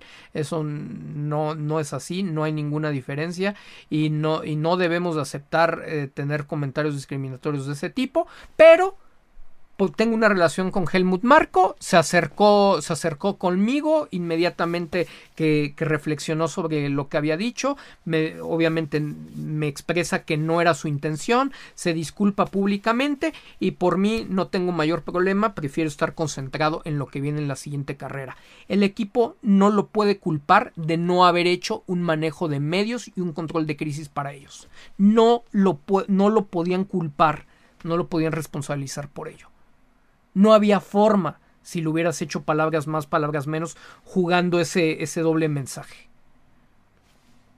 Pero todo, todo el mensaje fue a me pongo para decir que lo están sacando de contexto porque Marco es mi amigo, ¿no? Este, tenemos una relación personal de piquete de ombligo y entonces el señor, este, pues no, sería, él sería incapaz, ¿no? De decir cualquier tipo de cosas de esas tampoco, tampoco era de que se pudiera pelear. o sea, habría, habría sido muy absurdo y poco táctico o estratégico de su parte irse de no, pues este, alguien así no se puede y una situación en el equipo no la puede tolerar, pues tampoco hubiera ganado nada. Pero tenía que haber jugado esa, esa posición del doble discurso. La posición del doble discurso era un strike cantado en la, en la metodología, en la estrategia de, de, comunicación y de manejo de relaciones públicas en un caso como el suyo. Inclusive estando más cerca de él, pues analizas a fondo qué está pasando en el contexto. Capaz que ni necesitaba respaldarlo. Capaz que dice, pues tengo el apoyo de todos mis patrocinadores y me están diciendo vas, están igual de, de, enojados y, y, mi representante ya se está moviendo y ya tenemos ciertas posibilidades, ¿no? Ya, ya ¿Se acuerdan que, que, el otro día dejó ahí como entrever que hubiera alguna una posibilidad diferente? Bueno, a lo mejor dices, le empiezas a jugar a las probabilidades y te das cuenta que si ya no va a ser Red Bull o probablemente no va a ser Red Bull, es el momento de jugar riesgos, como dijo Nico Rosberg. Y entonces en ese momento no estoy de acuerdo. Desde que llegué aquí, esto ha sido, ha sido un tema muy claro. Y, claramente eso ha mermado en la toma de decisiones, las preferencias que, hay, se ha discriminado y pues entonces este, yo, los, yo lo, siento mucho porque hay una relación de, respeto eh, detrás de bambalinas, pero desconozco y estoy en desacuerdo totalmente de lo que se dijo de manera pública. Al revés, si estás más cerca del piloto y tienes más detalles, puedes ser más agresivo, no es que seas menos agresivo. Siempre lo veo al revés. El tema, la, eh, la mejor defensa es el ataque. Eso no es un cliché. Entonces, si tengo más datos, puedo atacar mucho más, de forma mucho más contundente, estratégica, no, necesariamente eh, violenta. pero estratégicamente puedo acabar y, aquí es no dejar vivos a tus enemigos. Y si has acabado con Helmut Marco, dejabas bien débil a la mafia Verstappen. Y si eso de todos modos te lo iban a cuestionar en, en, Red Bull, pero te dabas cuenta que las posibilidades estaban más a tu favor para terminar tu contrato y ya tenías posibilidades para el siguiente año, entonces empezabas a alargar el camino de oportunidades para que en 2024, mediante la presión, también te dieran un auto y empujaras a que el desarrollo obedeciera de, de tal manera que fueras competitivo. No lo hizo, desaprovechó una oportunidad dorada y cuando tú te bajas los calzones de esa, de esa manera, pues obviamente nunca te van a tomar en serio. Nunca te van a tomar en serio. Entonces, ahí, ahí solamente los que estén cerca sabrán si es que eh, la razón obedece a que Checo verdaderamente les cree todo lo que les dicen y verdaderamente es tan idealista de creer que lo más importante en ese punto de alta competencia es la relación personal, que, que lo que claramente cada quien está jalando hacia su, hacia su molino públicamente, eh, o, si, o si solamente fue a la mexicana, rodeado de pura gente cuida chambas, porque el discurso fue cuida chambas, eh, rodeado de pura gente cuida chambas, pues le dieron el mejor discurso cuida chambas para cuidarla pues de aquí al 2024, ¿eh? Porque con lo que hizo, yo lejos de pensar que se garantiza un 2025, me parece que, que queda mucho más débil. Te das cuenta que lo puedes mover en el momento que sea porque pues, el tipo no tiene el carácter para levantar la mano y para ponerles presión eh, diciendo aquí estoy si te quito el carro y si te quito las herramientas o si las herramientas todas favorecen a Verstappen, pues automáticamente los resultados nos van a dar la, la razón de ejecutarte, ¿no?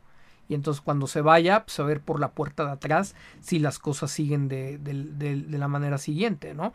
Forzosamente, no, no forzosamente, pero en probabilidades, cada declaración que hace de ese tipo le da más probabilidades eh, de, que, de que terminen de la forma más triste las cosas, de que su imagen pues esté deteriorada y nos recuerda mucho, ¿no? A este, pues estos tristes casos de, de violencia doméstica, ¿no? Cuando este, el, el, marido golpeador o el marido infiel, ¿no? Públicamente la maltrata y todo eso, y ya cuando la quieres ayudar, no, no, no, no te metas, pues, mi marido me quiere, pero cuando estamos a solas es bien cariñoso y todo.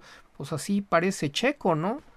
Y dices, wow, o sea, ¿qué clase de mensaje está mandando para todos? Y, esa parte en donde sí me molestaría mucho es cuando él dice a la mexicana no me representa, ¿eh? Esa forma que él tiene para nada me representa. Yo podré perder, pero me gusta perder luchando. Y hay gente que dice, es que fue muy inteligente porque quedándose callado, este tuvo, se queda con la silla y todo. No, no necesitaba hablar de más. Hay que saber hablar. Le insisto, el discurso cuidachambas ¿Quieren ver a todos los cuidachambas? Asúmense a las redes sociales a ver todos los que dijeron. Es que de esa manera, bien inteligentemente y con inteligencia emocional, eh, cuidó, no rompió, supo cuándo elegir el momento. Cuida chambas, cuida chambas, cuida chambas, cuida chambas, cuida chambas. Esos personajes traen el perfil, el chip, cuida chamba.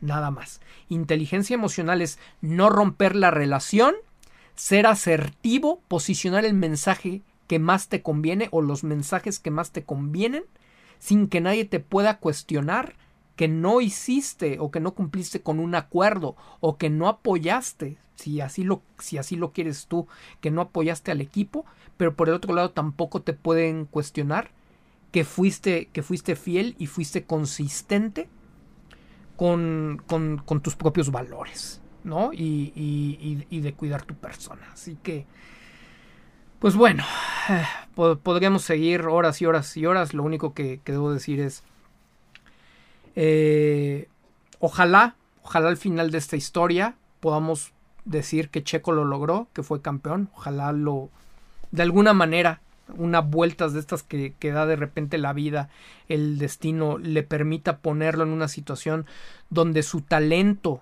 tal cual y su forma de hacer las cosas le permita triunfar.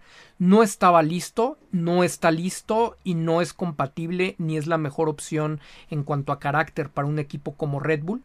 Afortunadamente hoy vimos a un, a, un Carlos Sainz que tiene una forma relativamente parecida a la de Checo en un momento de administración de Ferrari en donde le dieron la oportunidad, donde le dieron la oportunidad de, eh, pues de, de, ganar, de demostrar su, su, trabajo, su disciplina, su rendimiento. Checo necesita a donde vaya algo así, obviamente ojalá que sea con un auto competitivo, pero no es el ambiente de Red Bull. En el ambiente de Red Bull tienes que llegar a exigir, tienes que llegar a dar manotazos, tienes que llegar a hacer escándalo y darte, darte a notar. Y ese no es Checo. Y tampoco está dispuesto a, adaptarse o a trabajar de, tal manera. Es a la tierra que fueres, haz lo que vieres. Por eso muchas de las recomendaciones es de tú te tienes que adaptar al estilo o tienes que ser compatible con el estilo de la empresa a la que representas. Si no, la relación no va a funcionar. No todos los equipos son como Red Bull. Entonces, insisto, Checo Pérez no ha mostrado estar listo para, para estar en Red Bull y, y, está permitiendo que le cobre una factura muy alta para la imagen pública que debe mantener si aspira a oportunidades en otro, en otro buen equipo. Entonces, creo que, creo que no, no debe de tener mucha ciencia. Yo sé que la mayoría de ustedes, los percepcionistas, lo entendieron hace muchísimo y es el mismo tema que hablamos semana a semana. O sea, salvo los que me vuelven a repetir como disco rayado, es que tú no sabes lo que tiene en su contrato, es que no sabes lo de su chamba, es que si no lo corren. Ya, o sea, es, es, es, es por demás, ¿no? Que, que le demos vueltas a, esos temas. Agradezco mucho a Hugo Gómez que, que, nos manda un par de, de, saludos esta noche. Vamos a, vamos a leer eh, algunos de los, de los mensajes que, que nos han hecho favor amablemente de, de, de, enviar. Habemos casi 841 personas conectadas. La introducción más larga creo que hemos tenido. Esto ya no fue introducción, ya fue prácticamente el programa completo. 841 eh, percepcionistas conectados, muchísimas gracias. Solo 708 likes. Sé que había, había mucho más eh, eh, público conectado hace, hace un ratito. no, no, no ha habido mucha generosidad al respecto. Parece que tienen ahí a ver eh, hablándoles al oído, pidiéndoles gestión. Eh, ojalá, ojalá podamos hacer un, esfuerzo, meter una vuelta rápida de, likes y, llegar a los mil en, en, el, en los próximos minutos. Así que vamos a leer algunos de, de los mensajes, dice Iván Q. Saludos, tío. Espero hayas tenido un gran cumpleaños, muchas bendiciones. ¿Crees que con un carro al estilo más para Checo en este circuito el auto hubiese tenido un mejor desempeño? Eh, mi querido Iván Q, te agradezco mucho a ti y a todos, a todos los, los percepcionistas de verdad. Muchísimas gracias. No tengo palabras para agradecer los cientos, tengo que decirlo, los cientos de mensajes que, que, recibí de parte de ustedes de felicitación. Perdónenme principalmente eh, los percepcionistas en Facebook, ya nada más me dio la vida para, para reaccionarles con muchísimo cariño y agradecimiento eh, eh, y, y, ya no pude responder. Personalmente me fui en Twitter y bueno y en otros espacios. En Facebook se multiplicó tanto que ya no me daba pero uno a uno lo leí, uno a uno lo agradecí y fueron tantos y tantos y tantos que ya no me dio la vida para poderles escribir a cada uno y retribuirles con ese tiempo que se tomaron, pero de verdad, de, de, todo corazón eh, lo valoro muchísimo. Y que si creo que un auto al estilo más para Checo en este circuito hubiese tenido un mejor desempeño, pues bueno, o sea, obviamente un auto en el donde se hubiera sentido más cómodo con, con la configuración le hubiera permitido este pues tener un mejor desempeño. Sigue, sigue ahí entre paréntesis que, que, fue muy, fue muy de la mano la problemática en ambos autos. Por eso me, me, hizo, me hizo tanto ruido. Nunca habíamos visto una problemática de algún modo tan similar en, en ambos autos, así tan, así tan pareja, ¿no? Uh, es la primera vez que sí me, me hace pensar que esto fue clara y descaradamente ejecutado con otros fines eh, que, que, más tenían que ver con el carácter político. Pero bueno, obviamente Checo en un auto más a su estilo, si no se le hubiera estado yendo la, la parte trasera se hubiera sentido bien, pues eh, los, los circuitos urbanos se le dan, se le dan muy bien. Los circuitos urbanos son un tema más de manos, excepto cuando el carro está tan indócil, ¿no? Como lo tuvieron. Y de repente, cuando empieza a ver los ritmos del auto de Max, en el último stint, pues de pronto se volvió dócil, o me vas a decir que de pronto lo dominó y le salió un segundo de diferencia más rápido, no, no hace, no hace sentido. Dice Rubén Tiotello, ¿usted no cree que todo lo de hoy fue estrategia para que no se hablara de Red Bull y así se calmara el, el tema de verdad? Ya lo comentamos, es una hipótesis que, que no podemos ni asegurar, pero tampoco podemos descartar está perfectamente estructurada y fundamentada y hace lógica con, con un tipo de manejo político que, que yo he recomendado y, y, que he visto operar en, en infinidad de casos delicados como este. Michel Ángel Urbina Almanza, saludos tío, ya parece novela de F1 con Checo y el racismo, pero uno al espaldarazo para el Gran Premio de... Me uno al espaldarazo para el Gran Premio de, México. Venga, Miguel Ángel, para el Gran Premio de México, a ver, creo que es momento, ahorita que todavía habemos bastantes conectados y seguramente varios de ustedes van a, van a asistir. Eh, no le demos, de verdad, escuchen bien esto con mucha atención y apertura evitemos darle la oportunidad a Verstappen, a la Fórmula 1, a Red Bull, al mundo y a todos los detractores de Sergio Pérez, evitemos darles la oportunidad de que victimicen a Max Verstappen por los abucheos.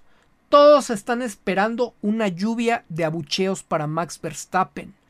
Necesitan ser más inteligentes e ir dos pasos adelante y sorprenderlos de una manera diferente.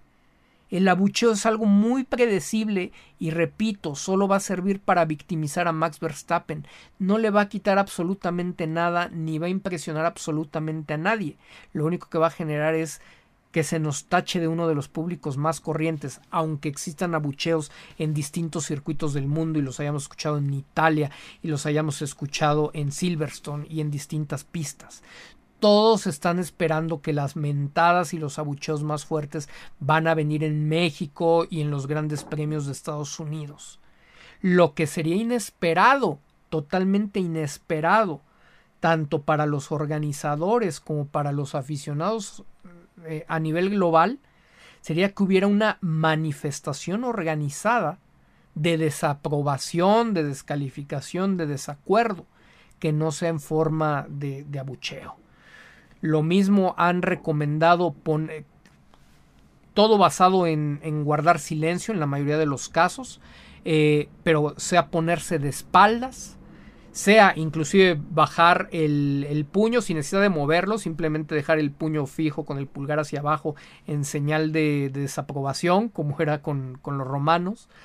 Eh, se vale también sustituir el abucheo por gritos eh, de checo checo si eso si es que eso les permite liberar mayor cantidad de energía, pero de verdad, si bien el abucheo va a ser la forma más predecible y más y, a la que van a estar más preparados ellos para, para poder victimizar a Max Verstappen. Y en realidad esa sí sería una forma en la que se va a perjudicar no a Checo Pérez, se va a perjudicar demasiado la imagen y la credibilidad que podamos tener como aficionados de la Fórmula 1. Todos están esperando que eso va a ocurrir, porque si se dan cuenta, también es una gran cantidad de gente la que está esperando que lleguen esas fechas para la gran abuchada. demasiado predecible. Hay que al, enemigo, al rival, hay que sorprenderlo con variantes. Entonces, esta es una comunidad muy inteligente, es una comunidad muy pensante. Los invito a propagar el mensaje y, y hacer que se, que se genere esa conciencia. Estoy totalmente de acuerdo en que se genere esa desaprobación porque yo mismo estoy en desacuerdo con muchas de las cosas que están manchando al deporte, inclusive independientemente de Checo pero, pero tenemos que ser más inteligentes, más creativos al, momento de hacerlos y marcar un parteaguas que inclusive sirva de reconocimiento y que simbre al mundo en cuanto, en cuanto al rechazo que hay, sea hacia Max Verstappen, sea hacia Red Bull o, o a la figura que ustedes quieran. Dice Jürgen Habermas Marx, hola tío Tello, la verdad no vi la carrera, me decepcionó las declaraciones de Checo al salir a defender a Marco. Solo quiero preguntar por qué Minslav no hizo algo si ya no lo quería en el equipo. Esa parte está muy interesante. No lo, no lo sabemos, son, son de las cosas que en donde claramente lo dije hace rato, entre más detalles tienes, más sabes cómo puedes ir a, profundidad o ser más agresivo en las estrategias. Minslav definitivamente no, no tenía una buena relación con él, no era su personaje favorito. Eh, ha ido ganando terreno. Helmut, Helmut Marco al paso del tiempo. Fueron claros los roces que, que, tuvieron entre sí. Filtraron inclusive una fotografía tratando de demostrar que Helmut estaba regañado por Oliver Minslav. Un montaje totalmente, o sea, algo, algo sembrado claramente para diera a conocer y el público dijera, no, no, mira, Helmut ya está regañado y Mislav y Red Bull está tomando cartas. Si, lo quisiera, si le quisieron llamar la atención, se la llamaron desde antes y lo hubieran podido llamar personalmente a la oficina en Austria, Alemania, Milton Keynes o donde se les diera la gana y nadie nos habríamos enterado. Todo o la mayor parte de este tipo de manejos que se hacen en el paddock están solo para ganar difusión y construir narrativas. ¿Sale? Entonces, eh, lo de Mislav, pues el, una, una, hipótesis, solamente es una, una, hipótesis, es que Helmut Marko pues, ha, recibido respaldo por parte de Christian Horner. Sabemos ¿no? que Christian Horner pues, tiene negocios con, con Marco, tiene acuerdos. Él llegó recomendado por, por el propio Helmut Marko. No dudamos que le haya dado el espaldarazo eh, ante Mislav. Por el otro lado, Helmut Marko tuvo una relación muy cercana a, a una de las relaciones más cercanas y era el hombre de confianza en el deporte motor.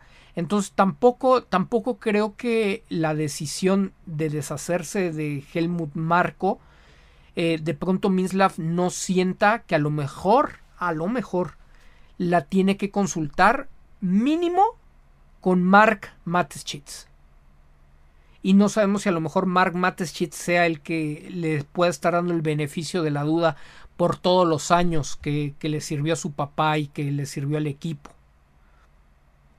Si, no, si nos parece, no, nos ha resultado muy extraño que para Mislav haya sido relevante sostener a Helmut Marco por encima de la propia credibilidad de la marca, cuando por el otro lado pues inclusive se le daba natural, ¿no? O sea, había, había una razón de peso para que Mislav se lavara las manos y dijera, no es por mí, se va porque se equivocó, ¿no? O sea, era la manera natural de deshacerse de Helmut Marko, estaban dadas las, las cosas ahí adentro. Entonces, hay, hay algo, hay alguien que todavía sigue, sigue defendiendo a Helmut Marko, hay alguien que todavía lo sigue respaldando ahí, o simplemente están esperando al término de la temporada, aunque ya no parece que nada más estén esperando al término de la temporada. Cada vez estamos más lejos de, de, ese, de ese día y era la oportunidad natural, repito, para que una historia de tantos años en Red Bull se pudiera terminar sin perjuicio y sin que, sin que nadie pudiera criticar la decisión eh, eh, al interior del equipo austriaco. ¿no? Entonces, apoyo, claramente todavía tiene marco o, ha vuelto a retomar fuerza Marco, una fuerza que no tenía, o recordemos también que Marco despotricó en contra de Minslav. Algún respaldo tenía Marco, quizá la relación con Mark Mateschitz, para poder salir a los medios a hablar mal de su nuevo jefe.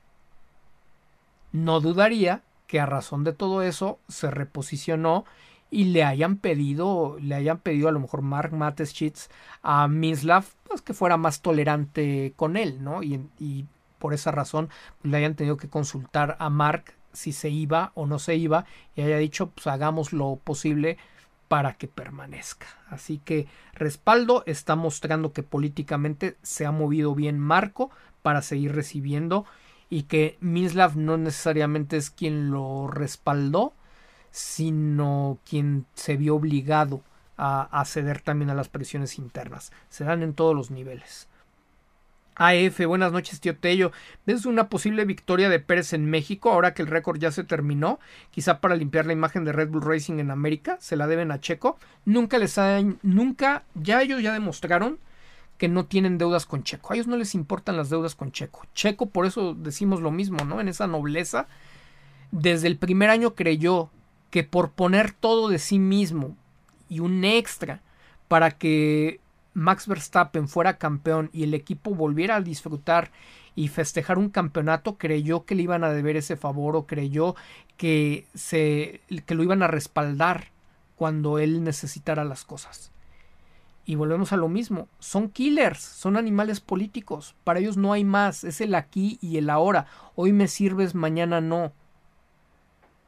Y parecería que Checo sigue en el mundo de los pitufos pensando que la, que la armonía y la relación personal es más importante que lo que pasa en público, cuando claramente a ellos no les importa. Entonces, esa deuda como tal, Red Bull no la trae en la, en la mente, no existe.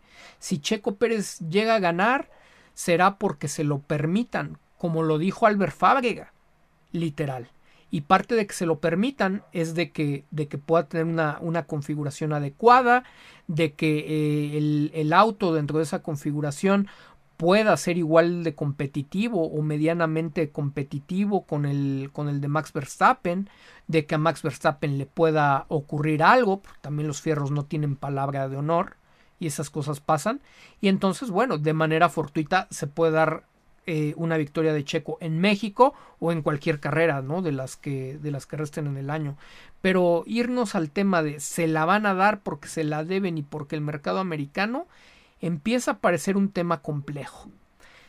¿Cómo, ¿Cómo, podría generarse una mayor probabilidad de que eso suceda? Pues creo que ya vimos que influencia logramos tener cuando nos unimos, cosa que ocurre bien poco de, de, este, de este lado del charco. ¿No? Y bueno, no se diga en México y creo que en Latinoamérica en general se vive mucho esa problemática que entre la gente de cada uno de los países a veces somos nuestros principales detractores, ¿no? Hay muchas envidias, muchos egoísmos, etcétera. Entonces, si logramos romper esos estereotipos de los cuales, de los cuales estamos rechazando por temas de discriminación.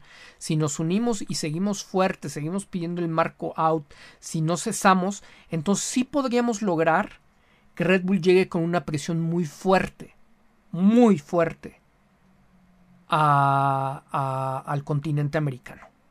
Si logramos que Red Bull llegue con una presión muy fuerte al continente americano, en ese manejo de resultados que presuntamente hemos encontrado en, en ellos, eh, sería posible que por lo menos den condiciones más competitivas a Checo.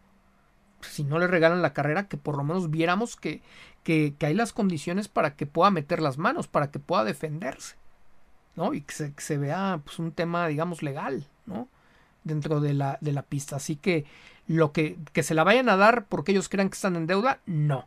Que se la vayan a dar por la presión que se generó ahorita, no. Si el día de Austin, si el día de Las Vegas, si el día de México no están presionados, si ese fin de semana no están presionados, no llegan con gran presión, no va a ocurrir. Así que, que no hay como hacer presión. Mark Webber lo sabía y por eso hacía presión con, con Red Bull y él lo ha declarado, están las declaraciones por ahí que pensaba que no lo iban a renovar. Y lo renovaron como tres veces, pensando en que no lo iban a renovar por todo lo que había hablado. Porque le había dicho sus cosas directas a Helmut, al equipo, había despotricado, los había exhibido, etcétera, y pensaron que no, y más lo contrataban, porque daba espectáculo, porque servía deportivamente para lo que, para lo que ellos querían. Y ahí son los riesgos que Checo no juega, porque no tiene ese carácter y donde que Mark Webber pues, tampoco es como el tipo eh, más agresivo, más de, más de choque que exista. Simplemente se daba su lugar. Armando Linares Ávila, Horner es un nazi disfrazado de cordero y solo buscan sacar provecho del talento de Checo. Lo han dejado ver claro en Singapur sin darle siquiera una estrategia de carrera concreta. Y, y ahora que hablan de estrategia, cuando estábamos haciendo el análisis general de, de la carrera, o sea, ustedes escuchen las onboards y vean los tiempos. Cuando Checo, Checo pide a gritos la entrada a boxes, pide a gritos que le cambien los, los, neumáticos, que le permitan entrar a hacer el cambio, el cambio eh, de, los, de los duros por los medios. Y le piden que permanezca afuera. Stay out, stay out. No, no, ni lo pelaron. No, no, permanece afuera, permanece afuera. ¿Qué estaba pasando? Checo estaba ralentizando al grupo. ¿Para qué? Para que Max adelante de él hiciera un mayor gap Y dos cosas. Una, Max, si no tenía parada gratis, por lo menos eh, pudieran evitar que lo rebasara la mayor cantidad de autos posibles y que obviamente Checo de repente no fuera el que le hiciera el, el undercut.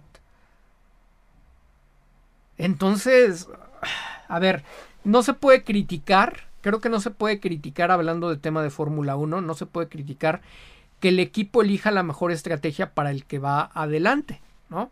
Y el que está llevando el mejor ritmo. Y que entonces, pues, de alguna manera sacrifiques al que está atrás. Aunque, aunque hoy Sainz dijo que no y aunque Vasseur dijo que no, hoy sí sacrificaron bastante a Leclerc. O sea, ese tipo de cosas pasan. Pero hay que ser muy claros. O sea, se hizo así. Sacrificaron, sacrificaron a Checo en, en la estrategia. Y bueno, cuando Checo llega a ir adelante eh, como lo vimos, que fue? Creo que en Bélgica, ¿no? Eh, ahí te van a decir, no, pues es que Max llevaba más ritmo, ¿no? Entonces ahí no hay, no hay forma, o sea, siempre todo va favoritismo para Max. Siempre te van a decir, es que él lleva más ritmo. No hay forma, o sea, todo, todo, todo siempre es este, en, favor de Max Verstappen. Eh, ¿De qué sirvió inmolarse, no? ¿De qué sirvió ayudarle eh, a darle campeonatos a Verstappen? ¿De qué le ha servido mantenerse callado? ¿De qué? ¿De qué se va a morir? Le, cuando le den la patada, cuando le digan que gracias, pero o, ni las gracias le den, le digan, pero ya no va a haber más contrato. Entonces, esperemos que no, pero suele ser que ya muy tarde te das cuenta que no debiste de haber hecho todo lo que hiciste o que pudiste haber hecho cosas diferentes para tener mejores resultados. Marta Melgarejo le dije en varios canales que le urge un asesor de imagen y si es que lo tiene que se ponga a trabajar. De pena ajena lo que contesta Sergio, no puede ser bonachón. ¿Qué te digo, Marta? Pero están en un desacuerdo y es así como... Eso sí, ¿eh?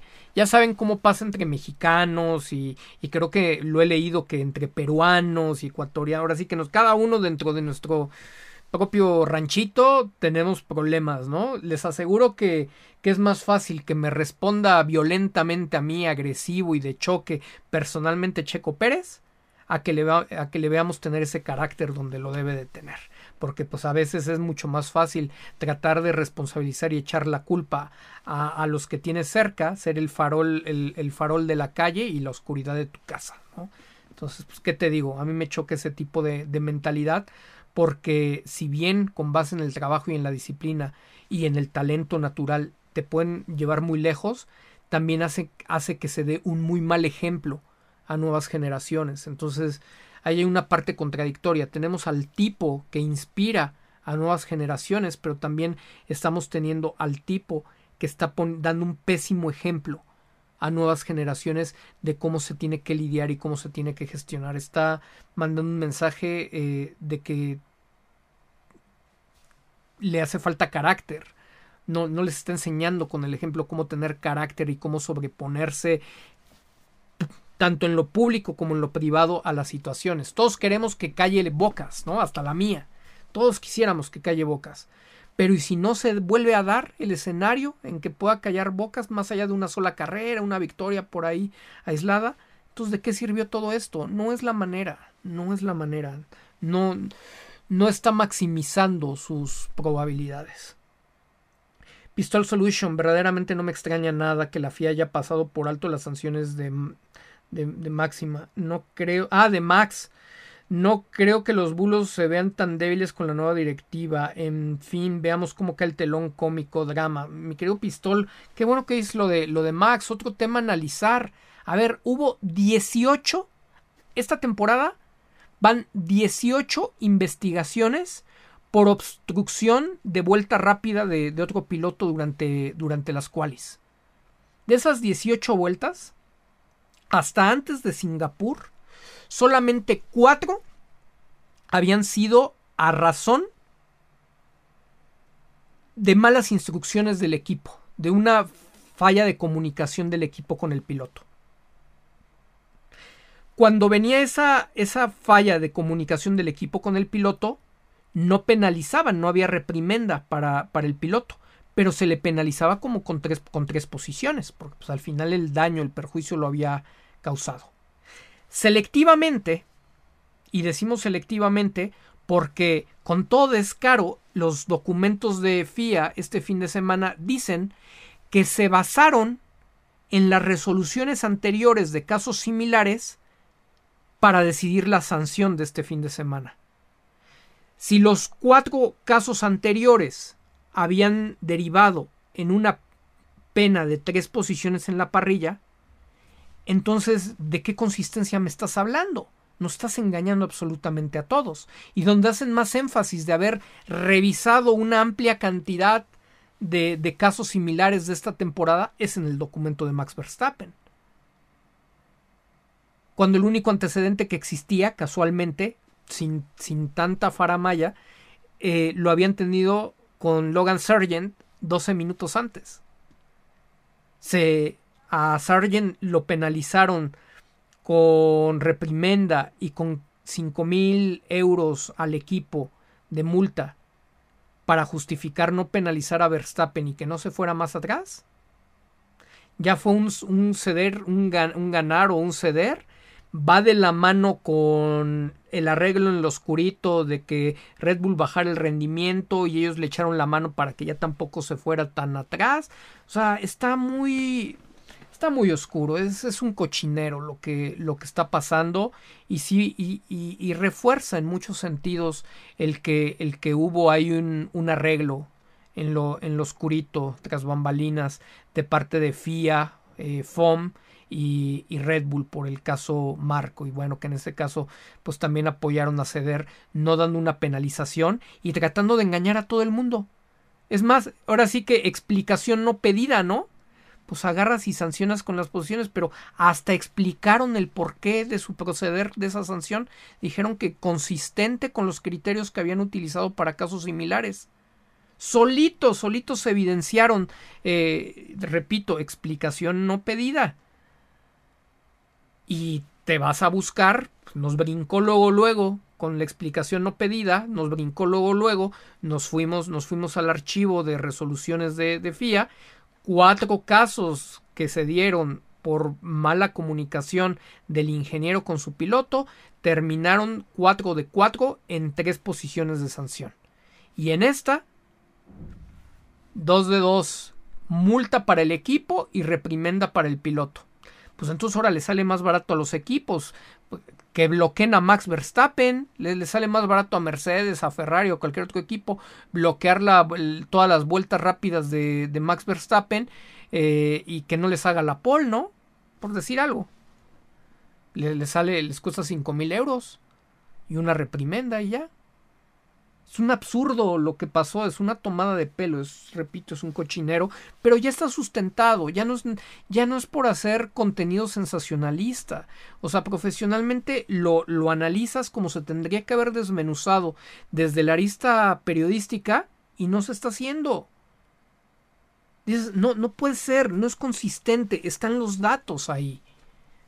No están sujetos a interpretación como la telemetría. Los datos es concreto. A ver, cuatro casos de mala comunicación del ingeniero con el piloto, cuatro de cuatro acabaron con tres posiciones de sanción. Llegamos este fin de semana, nos dices que, que te basaste en esos casos similares y ninguno de esos casos similares arrojó como resultado reprimenda y cinco mil euros eh, eh, de multa al equipo como sanción. Pues, estás viéndole la cara a todo el mundo. Dice Wendy Hinojosa, buenas noches tío Tello, estoy curiosa de saber cómo será la gráfica de imagen pública de Red Bull esta semana. ¿Cómo estimas la tendencia esta semana? Saludos y ya dejé mi, mi like. Bien interesante, bien interesante mi Wendy. Supongo que hay... Supongo que hay eh, una decepción. Debe de haber una decepción bastante grande en, en muchos de, de nosotros. Pero también hubo mucho activismo. No me atrevo esta semana a, ver con claridad cómo va a estar esa gráfica. Aunque un poco, desde, desde la experiencia, la tendencia debería de ir a la baja. me parece que la tendencia debería de ser claramente a la baja por las cosas como, como ocurrieron. La decepción también de las declaraciones de Checo Pérez fue muy importante en, en mucha gente. Entonces, pues las cosas no están, no, no caminaron muy bien.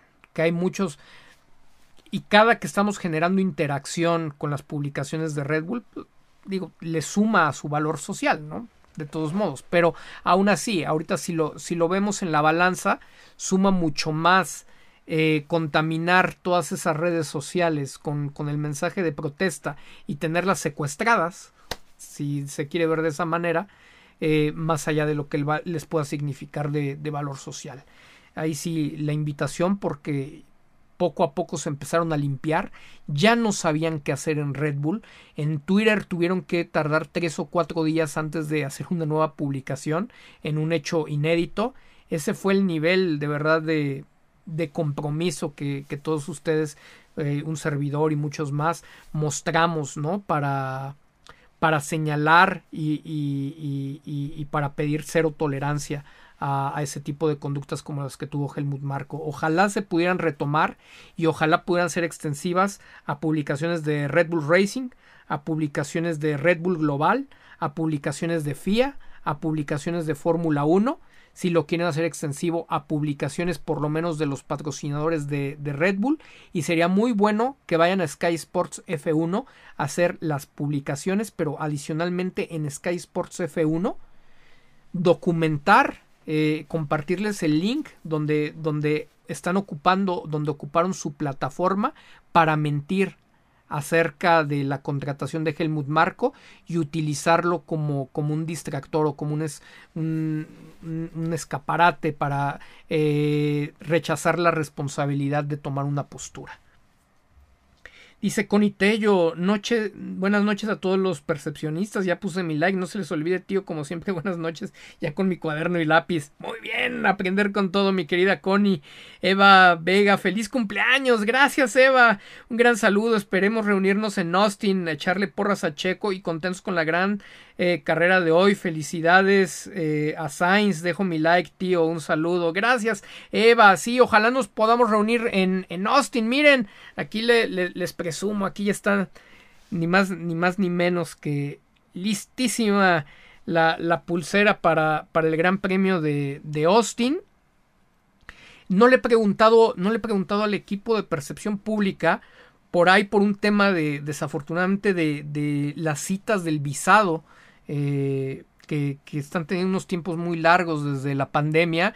Eh, tres, tres, personas del equipo de Prime F1 no van a poder acudir con nosotros a, a Austin. Entonces se habían quedado, pedimos cinco, cinco accesos y se nos habían quedado, eh, bueno, tres pulseras no iban a ser utilizadas y pues nos gustaría eh, transferirlas a gente de la comunidad percepcionista. Nosotros no somos revendedores, así que serían al, al, costo que a ellos les, les salieron. No sé si ya se ve, no sé si ya se movieron porque eso lo está viendo el equipo. Honestamente estoy hablando en este momento a ciegas, pero si alguien se interesa en tres pulseras, lo ideal sería que pudieran llevarse las tres, no dos, una y algo así. Sería mucho más práctico alguien que, estuviera interesado en las tres. Con toda confianza puede preguntarle al equipo de percepción pública a ver si todavía están eh, disponibles, ¿no? Eh, para la gente que vive allá en, en, en Texas, eh, la, la, opción que entiendo todavía sigue en existencia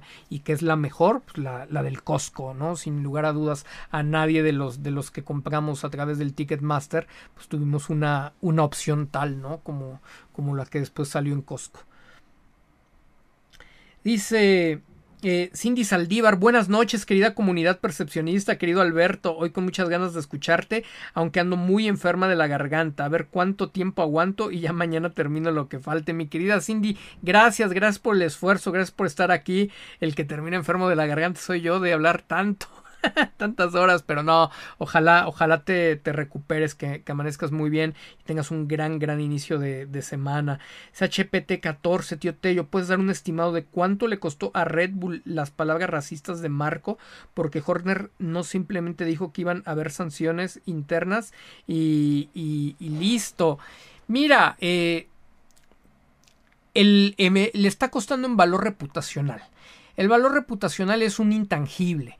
Eh, dentro de estos intangibles, aunque nosotros podamos estimar costos eh, ponderados eh, a razón tipo el, el valor social, ha sido ha sido, han sido un par de semanas, una semana principalmente la más reciente, compleja para Red Bull. el hecho de que no haya publicado en Twitter durante cuatro días, de verdad es de llamar la atención. El hecho de que te metas a sus redes eh, y la mayor parte de los mensajes estén aludiendo a, conductas racistas, pues es, es, una forma de tenerla secuestrada. Y eso, eso es caro, eso no habla bien y eso, eso genera dudas, eso genera dudas en los patrocinadores para otros momentos.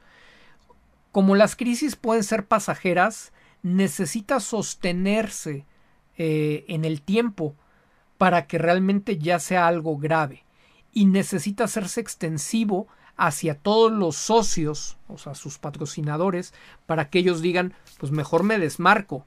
O sea, si no vas a tomar una, una, una decisión, la imagen pública de la marca, la reputación de la marca, no está siendo saludable para yo estar relacionado con ella, no está siendo compatible con los valores de mi marca, y entonces mejor me hago un lado.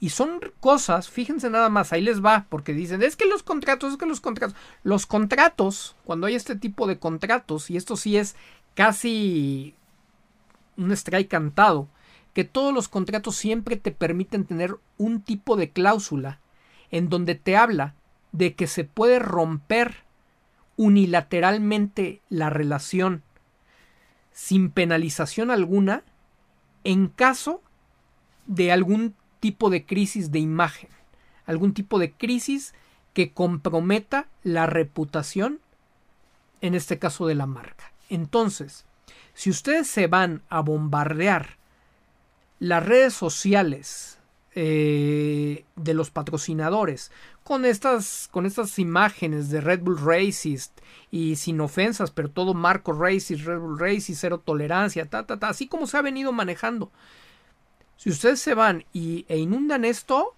los van a poner a pensar, ¿eh? Le podrían tirar patrocinadores a, a, Red Bull y los patrocinadores, una de dos, o se van o empiezan, o empiezan a manifestar su preocupación con el equipo y, el, y ahí sí Red Bull no se va a pelear con su dinero. Les podría haber costado dinero, como me lo estás preguntando, dinero de este intangible pero cuando ya se vuelve tangible duele mucho más en las empresas. Así que para generar, para verdaderamente terminar de generarles una crisis, generar un conflicto, sería momento de diversificar y masificar los ataques o, las consignas o las peticiones a través de todos los patrocinadores, a través de todas las redes y no dejarlos descansar ahora sí que convertirse en bots orgánicos y no dejar descansar ni a sola sombra a nadie hasta que se tome la acción cual marco out. Ahí sí, ese costo sí sería muy directo. Ahorita el único, el único, el único costo ha sido ah, más, más de forma intangible. No, no sería muy fácil de, generar un costo material eh, de, de pérdidas, ¿no? O de daños a la marca. Eh, ha sido muy poco, dos, dos semanas para, para poder cuantificarlo. Sami, eh, buenas tío Tello, se nota la diferencia que hacen los mensajes que da Sainz respecto a Checo. Uno remarca los errores del equipo logrando que le den su lugar y el otro comete suicidio de su imagen. Sami, ¿qué te digo? O sea, yo creo que todos ustedes no sé si, si tú te dediques en, a algo parecido o no, o han sido gente de las que nos ha hecho favor de, de, apoyarnos a lo largo de todo este camino, pero muchos de ustedes ya tienen un conocimiento, un bagaje muy amplio de, de los temas de manejo de medios, de, de imagen pública, a razón de todos estos ejercicios. Y, y, Checo lo dices bien, o sea, él comete un suicidio de imagen mientras los demás saben, saben asertivamente marcar los errores. Imagínate, imagínate que Sainz tuviera la mentalidad de Checo, porque claramente podríamos decir, la mentalidad con base en la ejecución y con base en los patrones de comportamiento de, de Sergio. Es una mentalidad netamente dada al temor a la represalia. Eh, imagínate si Sainz tuviera miedo a la represalia, pues no mandaría esos mensajes, ¿no? Porque la represalia es que no le vayan a renovar el contrato y que le vayan a y que le vayan a hacer algo, ¿no? En, en los pits, por ahí como dicen, lo vayan a sabotear para que Leclerc gane. No, esos ejemplos, si ustedes abren los ojos, está ocurriendo en todos lados. No necesitas hablar mucho, no necesitas ser corriente, vulgar, agresivo, como son los Verstappen, eh, pero necesitas ser muy asertivo y, y, tener un par de tamaños bien puestos para saber elegir tus riesgos, como dijo Nico Rosberg. Y esos ni siquiera son riesgos, eso es personalidad. Cuando tú crees que es riesgo es cuando no tienes la personalidad. Cuando tú crees que es riesgo es porque creciste en un entorno o, o, tú mismo te convenciste de que es la forma de cuidar las chambas. La mejor forma de cuidar las chambas es demostrar lo que vales. La mejor forma de cuidar las chambas es saber, saber eh, darte tu lugar cuando te lo necesitas dar. Y darte tu lugar no solamente depende de la conducción. José O, llegamos más rápido que las disculpas de Helmut Marco. Bienvenidos, José. F1. Ah, no, pero ya ves que dicen rápidamente. Fíjense manejo de mensajes, ese sí del equipo de comunicación de Red Bull. Dijo Max Verstappen. Marco rápidamente se disculpó, entonces a lo que sigue. Eh, Christian Horner. Eh, eh, Helmut rápidamente se disculpó. Ah, rápidamente, rápidamente, rápidamente ahí te, te, das cuenta, ¿no? Ese sí fue un manejo sincronizado de, de, de, mensaje por parte del equipo de relaciones públicas o de comunicación de, de, Red Bull. Dice mi querido amigo F1 Tweets. ¿Se imaginan si de verdad el Red Bull va más lento el resto de la temporada por el cambio reglamentario y se destapa la cloaca de que Verstappen no es un piloto de otro planeta? Ups.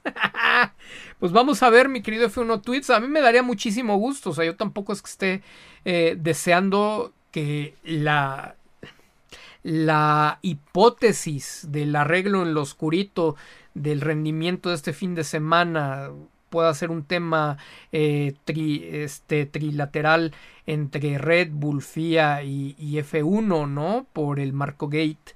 Eh, pero si se, si se da que a razón del cambio reglamentario Verstappen es de otro planeta, como vimos que no es de, este, de otro planeta este fin de semana, bueno, ups, ¿no?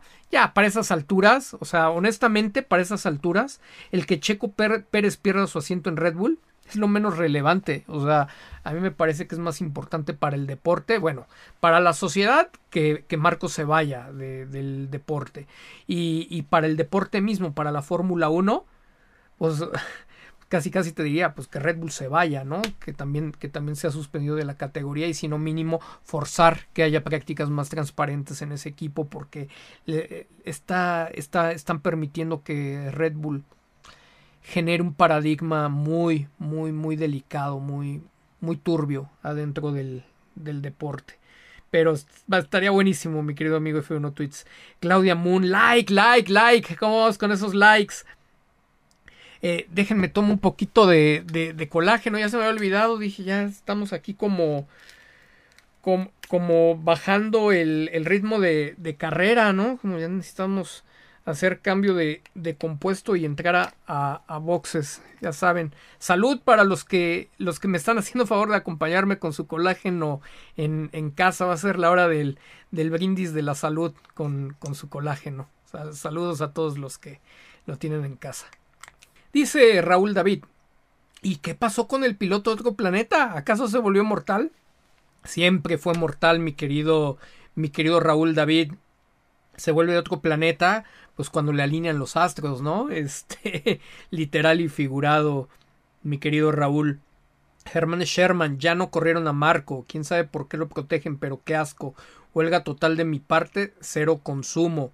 Sí, sí, a pegarle, a pegarle en el, en el consumo. Ojo que a ver, el pegarle en el consumo, pues es, algo que sí les, que sí les duele. O sea, es algo que verdaderamente impacta, que verdaderamente duele porque es la finalidad primera que tiene el, el equipo.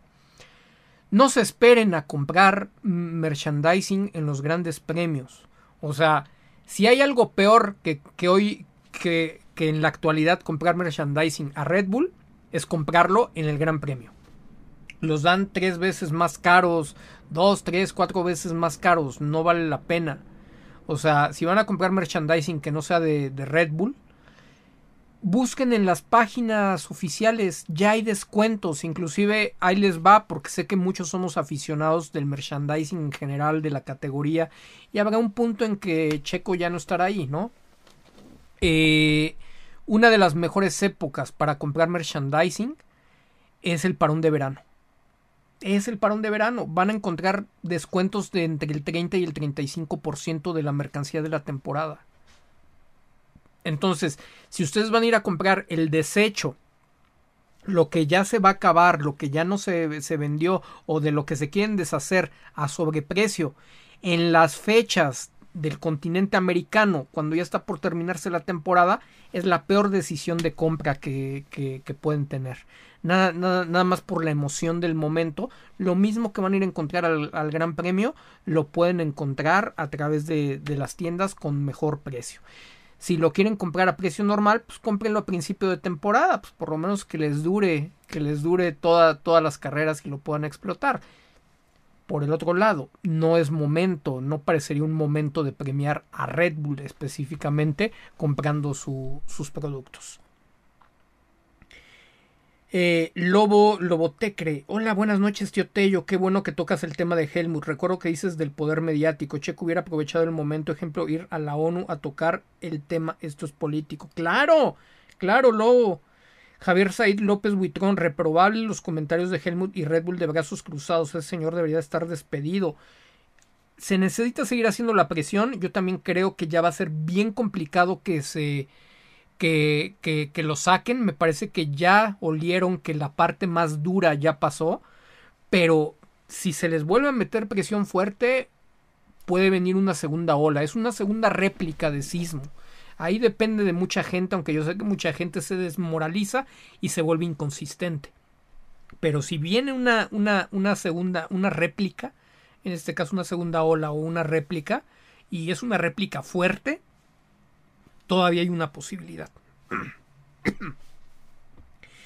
Dice Iñaki Abascal, hola tío, ¿viste el video de telemétrico de Adrián Puente? No, la verdad es que no lo sigo. Este por ahí me llegaron a compartir, no sé si sea el de hoy o, o de cuál me hables, por ahí me compartió unos de la semana, unos comentarios más lamentables de, de qué bueno, este ya lo que sigue, ¿no?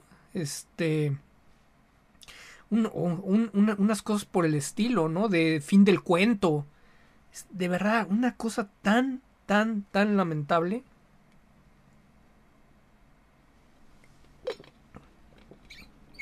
Por cierto, les quería comentar. La que sí me. La que sí me, me desconcertó. Que dije. No sé cómo leer esto. Giselle Sarur pasando a, dar un like a Prime F1 en el tema de la investigación del contrato de Helmut Marco. No sé qué quiso, no, no, no sé qué pretendió con, con, ese like. Hasta la fecha no, no, lo tengo, no lo tengo muy claro. Eh, eh, Ulises P, buenas noches, tío. Eh, lamentable. si me quieren contar lo de telemétrico, porque no sé de, de, cuál de todos, pero sí vi hay cosas muy deleznables de parte de Adrián Puente. Más allá de que no se trata de si estamos de acuerdo o no, o sea, debería de haber cosas que son valores universales, como que fin del cuento. Ulises P. Buenas noches, tío. Lamentable las declaraciones de Checo. Y sí, le falta mucho en algunas áreas. Si quiere ser hombre de negocios, está tan lejos como yo de ser piloto de F1.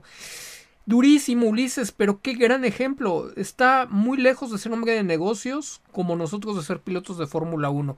Digo, a lo mejor no, no tan lejos porque tiene el dinero, ¿no? Pero Increíble que en 2023 quieras hacer negocios y no entiendas lo que es valor de marca, posicionamiento de marca, eh, el trabajar tu marketing personal, el valor de tu marca personal.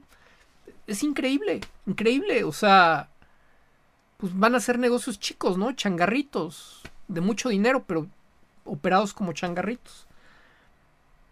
Mr. Repto y Tello, ¿qué opinas de la normativa que ya venía anunciando la FIA y que entraría en vigor en esta carrera sobre el tema de los alerones flexibles y que sí impactó considerablemente en los autos? Pues mira, lo que se comenta, al menos lo que se comenta, porque obviamente se dirigió mucho la pregunta hacia allá. Y lo que, lo que te lo que contestaron es que habían regresado al alerón de las carreras anteriores. Diciéndote que pues, los alerones de las carreras anteriores cumplían con la normativa. Al final en la carrera de hoy, tanto Checo como Max utilizaron un alerón delantero distinto. No sabemos si, si con el alerón que utilizó eh, Max Checo se hubiera sentido más a gusto o no. Esa parte no la podemos asegurar. Se pudo haber utilizado uno de acuerdo al gusto eh, eh, y configuración de cada uno. O pues en este caso encontraron solamente para el lado de Max Verstappen que ese alerón le podía dar beneficios. Esa parte no la sabemos. Eh, necesitamos más datos. requerimos eh, por lo menos una fecha más, la de, la de Japón, para ver si empieza a ser consistente esta caída, ¿no? Esta caída del rendimiento por parte de, de Red Bull, si es consistente o si solamente fue pues un tema aislado que extrañamente eh, se va a corregir eh, la próxima semana. Pilar Vázquez, el comentario es discriminación. Es irrelevante si un empleado de él, como es Checo, puede permitir o minimizar la agresión verbal. Esa es solo su opinión de Checo, no resta la gravedad. Pilar Vázquez, es que, es que esa es la parte que es increíble que una cantidad enorme de personas no han entendido. Me voy a permitir repetirlo. El comentario de Helmut Marco es discriminación. Añado, tiene tintes supremacistas. Es irrelevante si Checo Pérez en su calidad de empleado permite o minimiza la agresión verbal. Esa es solo su postura, pero no resta la gravedad. Hay que seguir exigiendo, Marco tiene que estar fuera de, de, de la Fórmula 1. Cindy Saldívar, a mí me molestó que Checo no se pronunciara estar en contra de comentarios racistas y discriminatorios, no por su relación con Marcos, sino por no pronunciarse a favor de la causa antirracismo. ¡Claro! Es, es aberrante que no lo haya hecho y solo le resta toda la credibilidad para quien todavía dice es que mostró inteligencia emocional. No, no, no es pelearse, ni pelearse ni contra su dinero, ni contra el contrato. Es primero me posiciono, me pronuncio en contra de la discriminación. Y después, órale, le, me lavo las manos y le entro al juego. Yo tengo una relación personal con Marco y él se vino a disculpar conmigo. Yo no él no tiene por qué interpretar como suele hacer cuando dice lo sacaron de contexto. No, no, no. Se vino a disculpar conmigo, se disculpó públicamente, tenemos una relación personal. Entonces, de, de mi parte, yo sigo adelante, concentrado en el fin de semana. No profundizo, no, no me esfuerzo en tratar de, en tratar de, pues de cubrirlo, ¿no? Por eso, por eso decía, y hasta gente se enojó conmigo. Es que fue innecesario bajarte completo los pantalones. Entiendo que a lo mejor un tantito cedes, ¿no? Por el tema de, de no volverte complicado y un martirio eh, eh, la vida en el tiempo que te queda ahí. Pero lo primero, la primera verdad, primero, tenías que posicionarte en contra de la discriminación. Ese es un strike cantado. Es, es forzoso que, se tiene que hacer, te llames checo o te llames como te llames. Pero ya si aparte eres el, implicado, bueno, pues peor, peor tantito, ¿no? O sea, es, es bochornoso que, que, no lo hayas hecho. Ahora, la, la, única, la, única duda o el único punto que nos daba vueltas por la cabeza también en el equipo, de repente tener esta situación tan abierta y tan, tan de mal gusto, no es la primera vez que lo hace. Por eso nos hace ruido, ¿no? O sea, más pareciera que es su forma de ser y que es su forma de decir, ay, sí, sí, ya, ya, ya, mira, con tal de que no sigamos hablando de este tema, todo lo que ustedes quieran acepto y, no pasó nada. Parecería que es su forma de evadir los, los conflictos, ¿no? Eh, pero la otra sería, y si acaso esto fue un intercambio de favor político por el apoyo que le dio el equipo Red Bull el año pasado en torno a su escándalo de Mónaco? Porque el año pasado, cuando se vino el escándalo de Mónaco, el manejo del escándalo fue tan malo como el que se vino haciendo del, del tema Marco. Esperaron a que se callara solo. E inclusive trataron de generar un distractor pidiendo el apoyo de Red Bull para que Red Bull anunciara fuera de fecha, fuera de forma, fuera de, de una manera en que lo pudieran capitalizar de mejor manera. Al martes anunciaron que Checo estaba renovado por dos años, tratando de, generar una cortina de humo para que ya nos hablara eh, eh, pues de la fiesta, ¿no? De, de Checo Pérez. Entonces lo apoyaron revelando un, pues un, un comunicado que era muy valioso para, para Red Bull. Pues no sabemos si ahorita le estén cobrando esa cuenta, ¿no? Como hablábamos de cuentas que políticamente, deudas políticas en las que a veces incurres. Sería como la única manera de entender que pues, no hayan tenido ni siquiera el tantito sentido común de haber abierto su respuesta con un pronunciamiento anti, antidiscriminación no puedes. Es, en el ABC del manejo de medios que tenías, que con lo que tenías que abrir tu, tu, respuesta era con un posicionamiento antidiscriminación. Y después matizar.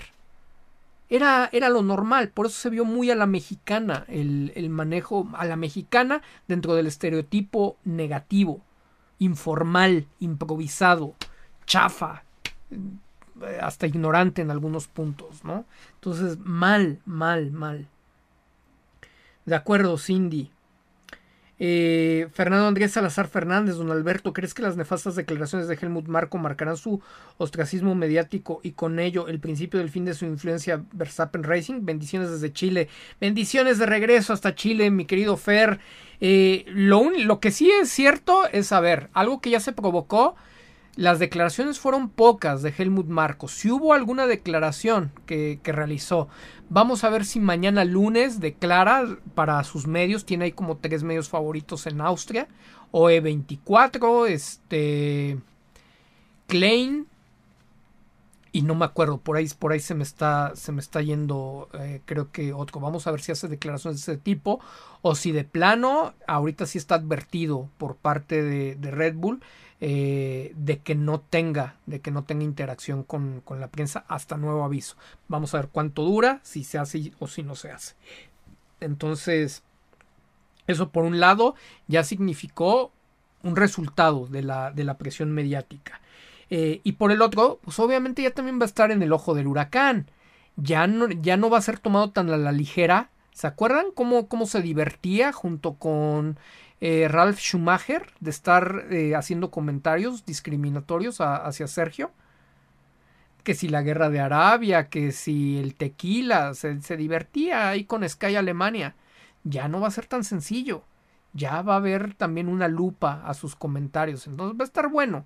Mm, teóricamente no, las cosas no deberían de volver a ser igual, pero sí se requiere mucho, mucho de la, de la presión que podamos realizar y, y, que, y también crecer en esa confianza de ver que cuando nos organizamos, nos unimos, somos disciplinados y constantes, somos constantes, consistentes y nos, nos mantenemos trabajando por el objetivo, enfocados, podemos tener muy buenos resultados. Que sea, que sea una gran moraleja, que aprendamos algo de ese estereotipo que, que, lanzó Helmut Marko en contra de nosotros.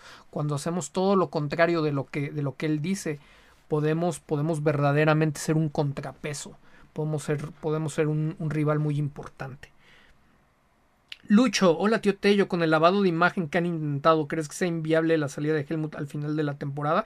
Inviable no es, inviable no es, la imagen quedó, quedó tocada, hay que, hay que apostar a matar, hay que hacer fuerza en esta ocasión y si no se, si no se logra el cometido en esta ocasión, por lo menos dejarlo ya tan sensible que en cuanto vuelva a cometer un error, y es altamente probable que vuelva a cometer un error, entonces no haya, no haya posibilidad de que venga, de que venga otra advertencia, de que no, no, no se le deje más, más oportunidad a los organismos que, que cesarlo, ¿no? Entonces necesitamos por eso presionar con todo, necesitamos ser unos killers.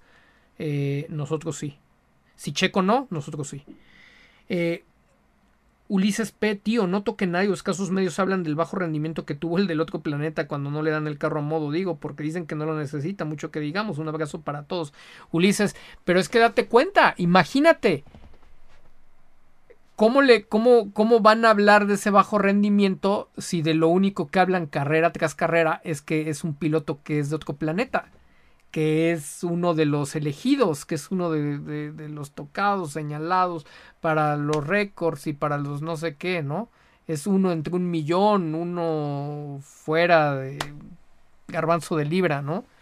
Pues se estarían contradiciendo ellos. cuando has visto que ellos tengan el valor de reconocer? Es algo muy raro rarísimo, rarísimo que ocurra, ¿no? Entonces va a ser muy difícil que te hablen de ese tema, al contrario, es más factible que evadan el tema porque entonces es pues los, los estaría desnudando, ¿no? En sus narrativas. Entonces, cero rigor periodístico de, de gran cantidad de los, de los personajes que vemos por ahí.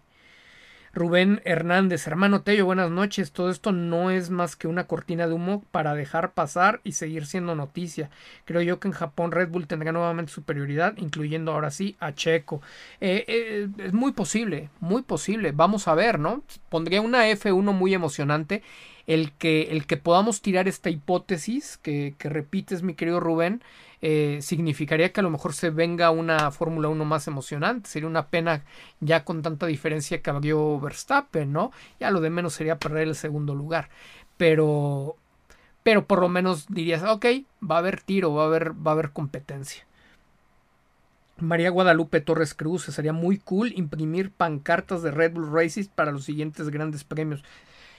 La, la transmisión internacional los va a evitar pero vaya, o sea, siempre hay más posibilidad, ¿no?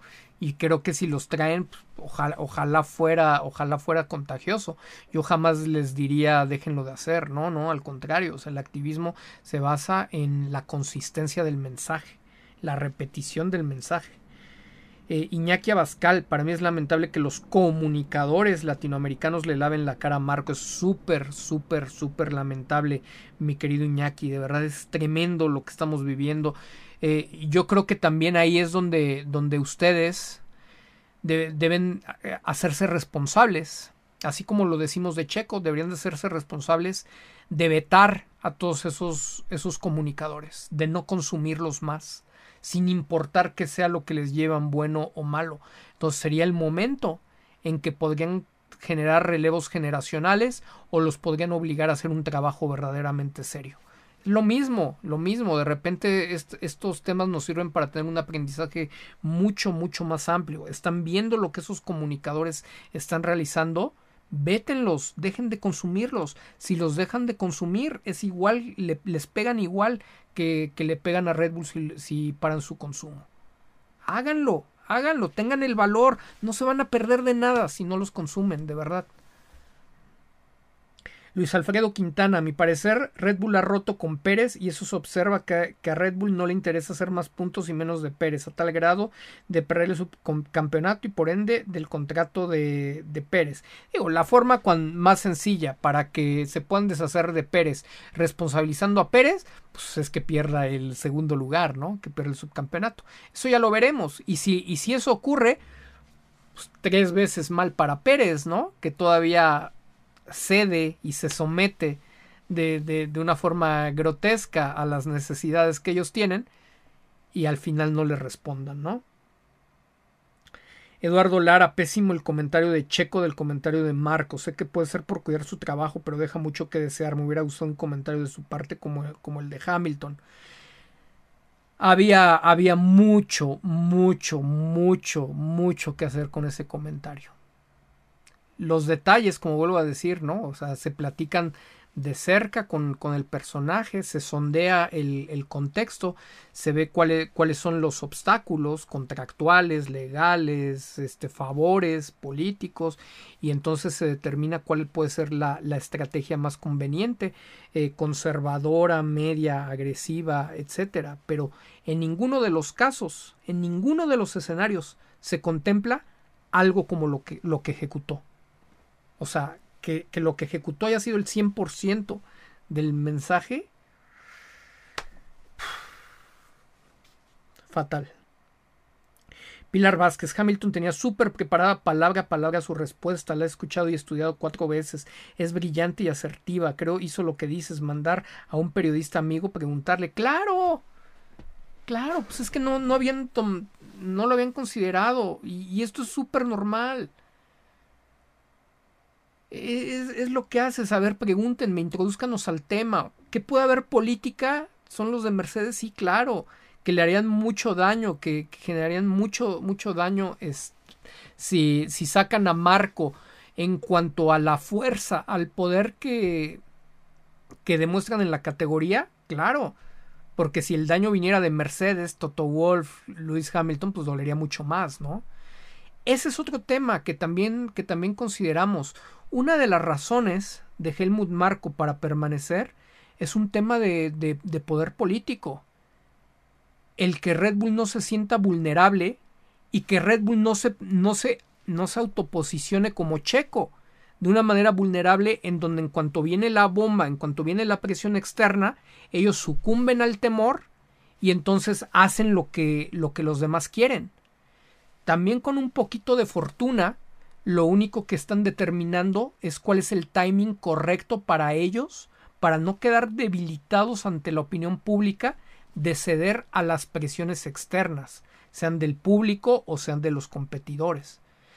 Es posible, esto también ocurre, que necesites, necesites un tiempo para tomar la decisión, a lo mejor al final de la temporada, donde se diga, lo decidí yo, lo decidí de forma general, pero no, pero no lo hice por haber estado presionado, como de alguna manera le sucedió con Yuri Vips.